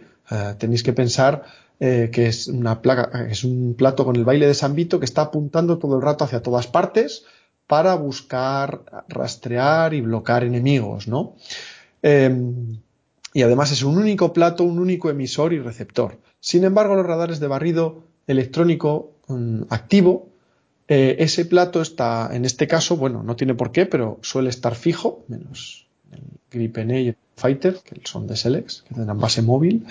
Eh, el plato está fijo y lo que tienen es eh, multitud, bueno, 1676, 1700, 1700 minúsculos emisores receptores, unos tubitos, vamos a llamarlo tubitos, no son emisores receptores, de manera que eh, por, por, software, por programación, por electrónica, hace falta una gran capacidad de proceso, etcétera, claro, mm, enfocan la energía radar porque cada uno de estos pequeños emisores receptores puede enfocarla en pues, un cierto ángulo hacia un cierto lado, ¿no? Y no solo eso, sino que además al no ser una única antena muy grande móvil que emite y recibe, sino al ser como, sino a ser miles, literalmente mil y pico, mini antenitas, cada una de ellas, no es cada una, suele ser por bloques, cierta cantidad de ellas, se puede dedicar a una tarea mientras otra parte se, se dedica a otra. Si son radares realmente polivalentes o multirol reales. Es decir, el avión con, el mismo radar, puede, el mismo radar puede estar simultáneamente buscando objetivos aéreos y siguiéndolos y bloqueándolos y al mismo tiempo otros módulos TR del mismo radar estar buscando objetivos en tierra o haciendo seguimiento del terreno para vuelo bajo, etcétera. Esto hasta los radares de barrido electrónico activo no era posible. De hecho, por eso los aviones por ejemplo, de ataque dedicado solían tener dos radares, como el Tornado, por ejemplo, o el A6, tenían un radar principal y otro radar debajo para, por ejemplo, para cuando están realizando eh, vuelo abajo, ¿no? Seguimiento del terreno, o el famoso Lantern, ¿no? Los dos pods, uno de los dos pods lleva un radar para ir siguiendo el terreno y el vuelo bajo, mientras que el radar principal del avión se dedica a buscar objetivos o aire-aire. En esto, los radares AESA pueden realizar varias tareas simultáneamente, como por ejemplo búsqueda aire-aire y búsqueda aire-superficie simultánea. Además, eh, el ser un montón de mini antenas, estos módulos TR, permite que si uno o unos cuantos fallan, aún así el radar siga funcionando. Es más fácil de mantener, no tiene partes móviles y además hay que destacar en concreto de este AN APG81 que no cualquier radar AESA es igual, este es el más moderno que existe a día de hoy y hay que tener en cuenta además que Northrop ha bebido de toda su experiencia desarrollando el radar APG-77 del F-22 Raptor, también a esa, para este APG-81. O sea, que imaginaos toda la ventaja que traía de antes, ¿no? Recordemos que Estados Unidos es el país que más experiencia tiene con cazas de quinta generación y este tipo de tecnología. Entonces, eh, este radar del F-35, este APG-81, tiene incluso capacidad de ataque electrónico que es algo muy escaso, capacidad de inteligencia electrónica en pasivo, es de LPI, de baja probabilidad de interceptación, es esta maravilla, tiene, tiene el plato, el plato, vamos a llamar el plato, no, la, la base de los receptores inclinada hacia arriba por motivos también furtivos, incluye modos aire-aire de este APG-77 del Raptor, imaginaos qué modos son, ¿no? De buenos, siendo el F-22, otra cosa es que luego tenga menor capacidad de generación eléctrica, con lo cual menor alcance, o etcétera, o menor tamaño, que también lo tiene menor, con lo cual tiene menor alcance, menor ángulo, pero bueno, que, es el que está derivado de ahí, y por supuesto tiene unos modos aire-superficie avanzadísimos, eh, como por ejemplo, entre ellos, aparte de todos los típicos, ¿no? que no voy a entrar, pero tiene el SAR, el Synthetic Aperture eh, eh, Imagine, ¿no? el mapeado o creación de imagen radárica de superficie de alta, pero es de, alta resolución. O sea, no solo hace, em, no solo obtienes imágenes radáricas de la superficie, sino que además son de alta resolución, mucho mayor que en radares anteriores. Es el HSAR, el HISAR, ¿no? Además, no solo tiene modos GMTT, GMTI, modos de Ground Moving Target Indication and Track, es decir, para eh, para detección y seguimiento y blocaje de objetivos móviles en tierra, sino que además puede hacerlo con múltiples objetivos altamente móviles en tierra. Tiene modos NCTR, Non-Cooperative Target Recognition, modos para reconocimiento de objetivos no cooperantes, vamos a decir enemigos, que no todos los radares tienen estos modos, solo los más avanzados y más caros. Estos son modos que permiten tanto por la forma radárica del contrario, su, firma radárica RCS, como por la firma a lo mejor de, rebote de sus álabes, etcétera, permite reconocer, identificar al enemigo aunque éste no responda al IFF o a otros modos. Además tiene esos modos de ataque electrónico, lo cual le da una capacidad muy importante. Recuerda un avión furtivo que encima puede hacer cierta, cierta capacidad de ataque electrónico, además de con su suite interna perturbadora, que ya hablaremos de ella.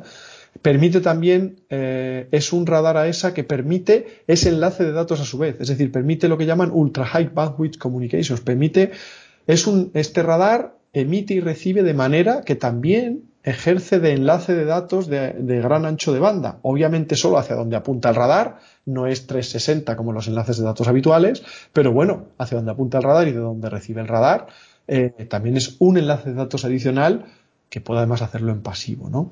Quiero recordar aquí también, ya acabando aquí, bueno, en agosto de 2019, Northrop entregaba el, radar AESA APG-81 número 500. Ya irán por unos cuantos más.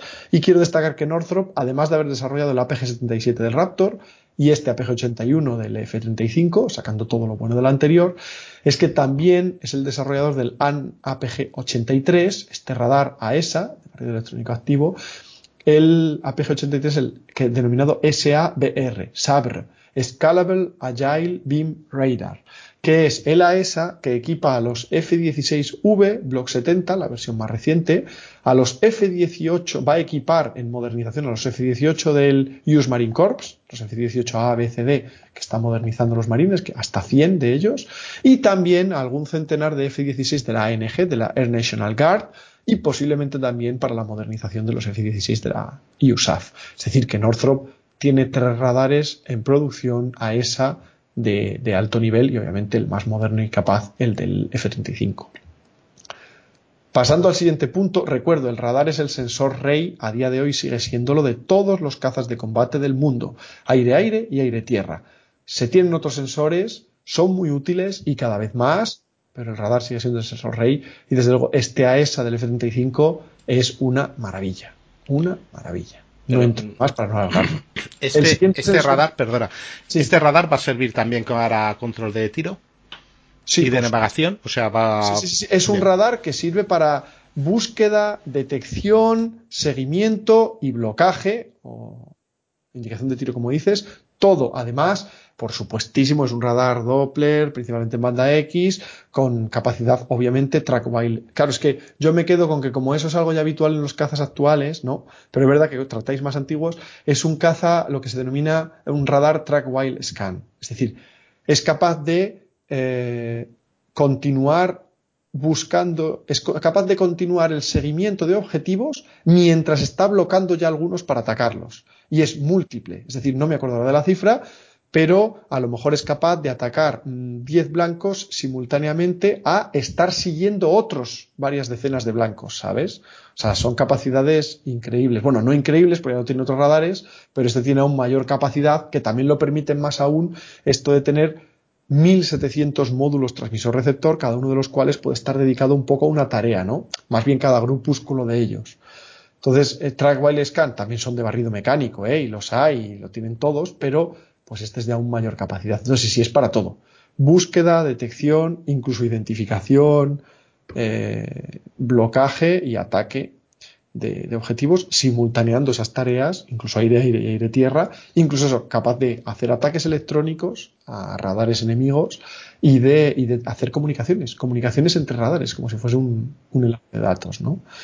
El siguiente sensor del que os quiero hablar, sistema, es eh, pues este bueno, sí se puede llamar maravilla, no es tan maravilla, pero bueno, sí es maravilla por la concepción que tiene y la, flexibilidad que le han dado. Es el EOTS, el EOTS AN AAQ40. Este, el fabricante es Lockheed Martin y EOTS es por Electro Optical Targeting System, sistema de ah, adquisición de objetivos electroóptico. Es el, F-35 es el primer caza de combate que tiene todos los sistemas que cazas anteriores llevan en barquilla externa, no se sonarán los POD externos para búsqueda y designación de objetivos en tierra, típicos POD como los Lantern, los Lightning, los Sniper, ¿no? Os sonarán, el Damocles francés, todos estos que son eh, designador láser también, ¿no? Pues el F-35 es el primer caza de combate que lleva todo ello interno. De hecho, se dice que es como un pod, una barquilla sniper, también de Lockheed, obviamente, interna, ¿no? Internalizada. Eh, ¿Por qué digo esto? A ver, hay gente que dice, bueno, el Su-24, el Suhoi Su-24, el Suhoi Su-34, el Su-25, el MiG-35 llevan también interno, ventralmente o bajo el morro, em, sensores para aire-suelo. Y digo, sí, pero principalmente solo tienen eh, LLTVs, es decir, eh, algo así como un, sistemas de visión óptica capaces de ver en bajos niveles de luz, pero no son infrarrojos, normalmente no tienen designador láser, entonces no es lo mismo. El primer sistema, el primer caza, que lleva todo lo que una barquilla externa para, para ataques, pero interno es el F-35 y bajo el morro, en la barbilla, lleva esta especie de ventanita múltiple con facetada, con distintas facetas, ¿no? Podéis ver estas caras eh, poligonales, ¿no? De manera que la propia ventanita en la barbilla es furtiva y lleva internamente, podéis ver los espejos, este EOTS, este Electro-Optical Targeting System, AQ40, que eh, de hecho como estos, todos estos programas recientes tardan tanto tiempo, da igual el F-22, el Eurofighter, el Rafale, el F-35, pues a este también le ha afectado y cuando ha empezado a entrar en servicio ya estaba o consideraban que ya estaba obsoleto. Entonces ya han empezado a instalarle a los más recientes el Advanced EOTS, es decir, el avanzado que tiene sensores mejorados, software mejorado, etcétera, para que veáis cómo van las cosas. ¿eh? Y aún está produciéndose a baja cadencia, que aún ni ha empezado a producirse digamos, en serie en el sentido de masa, masivamente. Pues bien, em, este EOTS, eh, dentro de estas ventanitas furtivas bajo el morro, lleva interno eh, un FLIR de tercera generación, un FLIR, recordad, un Forward Looking Infrared, es decir, eh, que también sirve en parte de IRST, de Infrared Search and Track. Quiero aclarar que la cámara o cámaras infrarrojas eh, o sensores infrarrojos que tiene el F-35 en este sistema. Como es obvio, están enfocados principalmente a tareas aire-superficie, por tanto son sensores de, pues, de gran angular, no tienen una gran agilidad de movimiento, etcétera, tiene una alta resolución para, para, pues eso, para ver imagen, imagen alta calidad de grandes superficies del suelo para detectar objetivos, identificarlos y poderlos atacar, ¿no? en, cierto modo también actúa como IRST, digamos como infrarrojo aire-aire para búsqueda y, blocaje de objetivos aéreos, pero no es su función principal, con lo cual no tiene exactamente las mismas características ni capacidades que un IRST, que de hecho estos, si os fijáis, suelen ir sobre el morro, ya que es para tareas aire-aire, y además eh, lo que tienen es estos sensores para aire-aire, IRST, tienen, en lugar, tienen un, eh, son de ángulo de visión estrecho en lugar de amplio, como los FLIR, eh, tienen una baja resolución y tienen una base que, los mueve muy rápidamente en todos los ángulos, como, como, el radar de barrido mecánico, porque su función es buscar en grandes superficies del cielo eh, a gran distancia y muy rápidamente. Entonces no es lo mismo, es algo que ve, digamos, mm, es más miope, pero ve a mucha más distancia y busca mucho más rápido. Y los sistemas para aire-suelo, como el FLIR, en este caso el F-35, están más enfocados a ver grandes áreas de superficie del suelo con una gran resolución y sin hacer falta de que el sensor, la cámara, se mueva muchísimo y en todas, a todas partes, pues para identificar bien y atacar objetivos en superficie, ¿no? Pero bueno, también actúa en parte como IRST para buscar objetivos aéreos y bloquearlos. Y luego además incluye también un, um, un láser spotter, es decir, un indicador láser, un marcador láser, literalmente un puntero láser para indicar objetivos con ese láser a sí mismo o a terceros, a otros aviones o a, otros. Eh, y también un, un, un láser rangefinder, un telémetro láser para conocer la distancia del objetivo con láser, ¿no? Eh, hay que tener cuidado tanto con el marcador láser como con el telémetro láser porque son detectables. los IR no, los sensores IR son pasivos, no emiten, solo reciben, pero cuando tú emites un láser, sea para medir o para marcar un objetivo para tus bombas láser, es detectable, eso hay que tener en cuenta.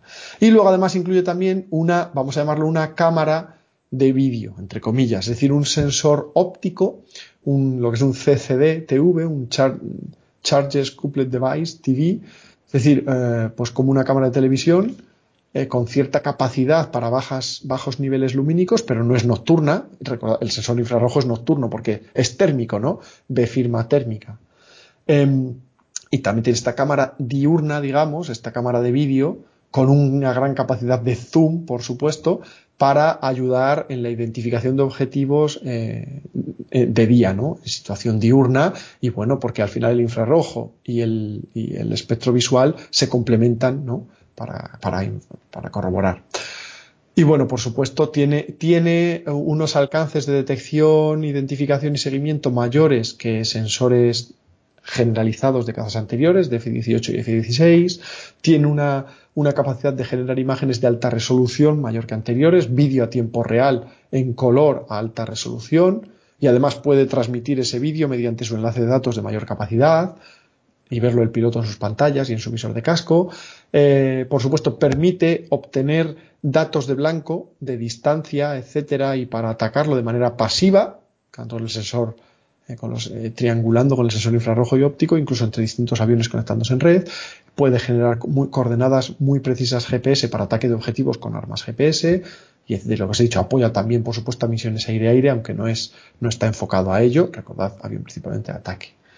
El siguiente sistema en el que quiero, que quiero citar porque es muy importante es el EODAS. EODAS o a DAS, que es Electro Optical Distributed Aperture em, System o Sistema de Apertura Distribuida electro, Electroóptica, vamos a decir. El AN AAQ 37, que es en este caso también de Northrop Grumman, como el radar y esto es el primer caza de combate que tiene esto o algo similar. Después de ello eh, surgió el Rafale en estándar F3 Plus que incluye lo que ellos llaman el DDM-NG, el Detector de Par Missile Nouvelle Génération o eh, detector de disparo de misiles de nueva generación que en lugar del anterior, que, era también pasivo, pero no, generaba imagen, ¿no? Solo daba avisos. Ya en este Rafale F3 Plus y a partir de aquí tiene dos cámaras, dos sensores infrarrojos sobre el estabilizador vertical, una a cada lado, en sendas lentes de pez, que sí que generan ya imagen alrededor, esférica, 360 alrededor del avión, ¿no? Pero el primer avión que tuvo esta capacidad fue el F-35 con este DAS, eh, AQ-37 de Northrop Grumman, principalmente enfocado a detección de misiles y otras amenazas inmediatas para el avión. Es decir, es su MAU, su Missile Approach Warning, su detector de alerta de misiles, pero en este caso también cazas enemigos, etcétera, y también tiene otros usos. Este sistema consiste en seis sensores o cámaras infrarrojas que están distribuidas alrededor de todo el fuselaje. Tiene una justo delante de la cúpula, enfrente del morro, otra en la parte inferior del fuselaje, otra en la parte lateral izquierda, otra en la lateral derecha y otra en la parte superior, de manera que tiene eh, con estas seis cámaras infrarrojas imbuidas en el fuselaje a ras, tiene una visión esférica de 360 grados, pero está mejor dicho esférica, alrededor de todo el avión, entonces, y una imagen infrarroja alrededor de todo el avión. Imagen infrarroja que no tenéis que pensar en la imagen del, del, del Predator, de, sino una imagen que es imagen casi como de vídeo. Tenéis que imaginarlo con una calidad como si fuese imagen de vídeo, solo que en blanco y negro. No es como la cámara óptica que te permite ver a colores, pero ves en blanco y negro como si fuese ver casi vídeo, pero en blanco y negro, ¿no? O sea, con mucha calidad. Eh, y esto permite pues, detectar mm, misiles que te lanzan, tanto tierra-aire como misiles aire-aire que te lancen, eh, aviones que se te están acercando. Sirve también de apoyo a tareas aire-aire en el sentido de, en cierto modo, actúa como IRST, como Infrared Search and Track aire-aire, pues al piloto le sirve para poder, y al avión, con sus automatismos para detectar aviones enemigos, ¿no? Incluso poder, eh, poder dar datos para poder atacarlos. ¿no? Aunque recuerdo, tampoco es un IRST, es fundamentalmente un sistema de alerta de amenazas, de amenazas directas e inmediatas contra el avión. Se va a centrar en lo que tenga más cerca y que ya esté viniendo. ¿eh? Y eh, también sirve para maniobras tácticas cerradas y especialmente de noche o con mala visibilidad, porque claro, tú ves los aviones a tu alrededor, tus compañeros perfectamente, con lo cual os permite ir más juntitos, que recordemos es conveniente de cara a que cuando te detectan radares enemigos piensen que eres uno o dos y resulta que sois seis, ¿no? eh, aparte de que seáis Eh, sirve también, como he dicho, para, bueno, también en cierto modo, para ver objetivos en tierra y poderlos detectar y atacar. Ayuda, al fin y al cabo es una, una imagen infrarroja, de vídeo infrarrojo de todo alrededor del avión, ¿no? Y también, por supuesto, ayuda a la navegación diurna y nocturna y visión nocturna del piloto sin tener que usar gafas de visión nocturna, ¿no? Obviamente al tener esta imagen total. Tenéis que tener en cuenta también, cuidado, que no se trata de que el piloto pueda estar viendo todo el rato alrededor de su avión porque se marearía se desequilibraría y no sería conveniente. Si, imagínate estar viendo arriba a la derecha de tu avión, detrás a la izquierda, no es tan viable. Hay muchos automatismos para que el avión él mismo reconoce objetivos eh, sin tener que ser el piloto. Sí,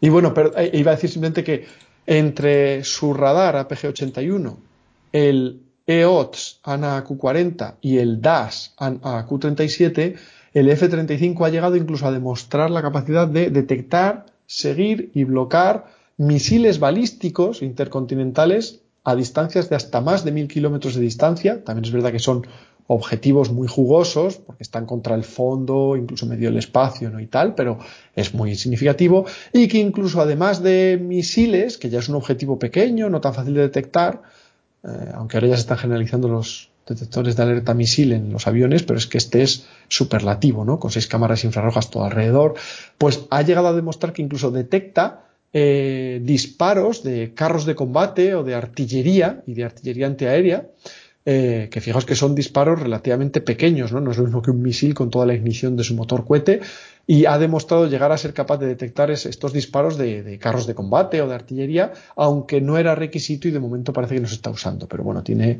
esas capacidades, ¿no? Eh, iba a pasar, me, me, queda la parte de, eh, y también para nuestros oyentes, eh, que lo sepan, iba a entrar en la interfaz hombre-máquina, en la suite de guerra electrónica. Pues lo vamos a dejar, lo vamos a dejar para el próximo, si quieres abrimos. Pues lo dejamos para el próximo sin, sin ningún problema. Y bueno, sí deciros, solo recordar para acabar este episodio, eh, y encantado de volver contigo, por cierto, que eso, de momento, lo que hemos dicho, aparte de estaciones, tanto su capacidad furtiva radárica infrarroja, como su radar, su, este sistema EOTS interno, este otro sistema DAS interno, son el state of the art. Son unos, vamos, tecnológicamente es lo más de lo más, ¿no? Y da unas capacidades increíbles que luego seguiré citando y su fusión, la fusión de todos estos sensores y, su capacidad de proceso de datos y cómo se le presenta todo y se le pone fácil y masticado al piloto, ¿no? Entonces nada más y yo por mi parte suelo decir que eh, muchas gracias en mi nombre, eh, gracias también en nombre del, foro y podcast por Tierra, María Aire eh, y, y que tengo muchas ganas de volver para continuar en otro episodio que no sé incluso si dará para otros dos más, que es hasta posible, pero uno más, segurísimo. Sí, uno más. Y un placer estar contigo, Dani. Muchas gracias por la invitación. No, no, no. Lo que es un placer, pues tener a alguien que nos pueda explicar exactamente y con esa profundidad que tú tienes, pues una máquina tan compleja actualmente y que va a ser el futuro de, la OTAN, de los países aliados de, de, los Estados Unidos durante 20, 30 años y que, bueno, pues es difícil encontrar en España alguien que lo pueda tratar con tanta profundidad. Bueno, pues eh, sin más, oye, pues un placer que vengas, te espero a la próxima en la tercera parte del F-35 Lightning 2. Hasta la próxima.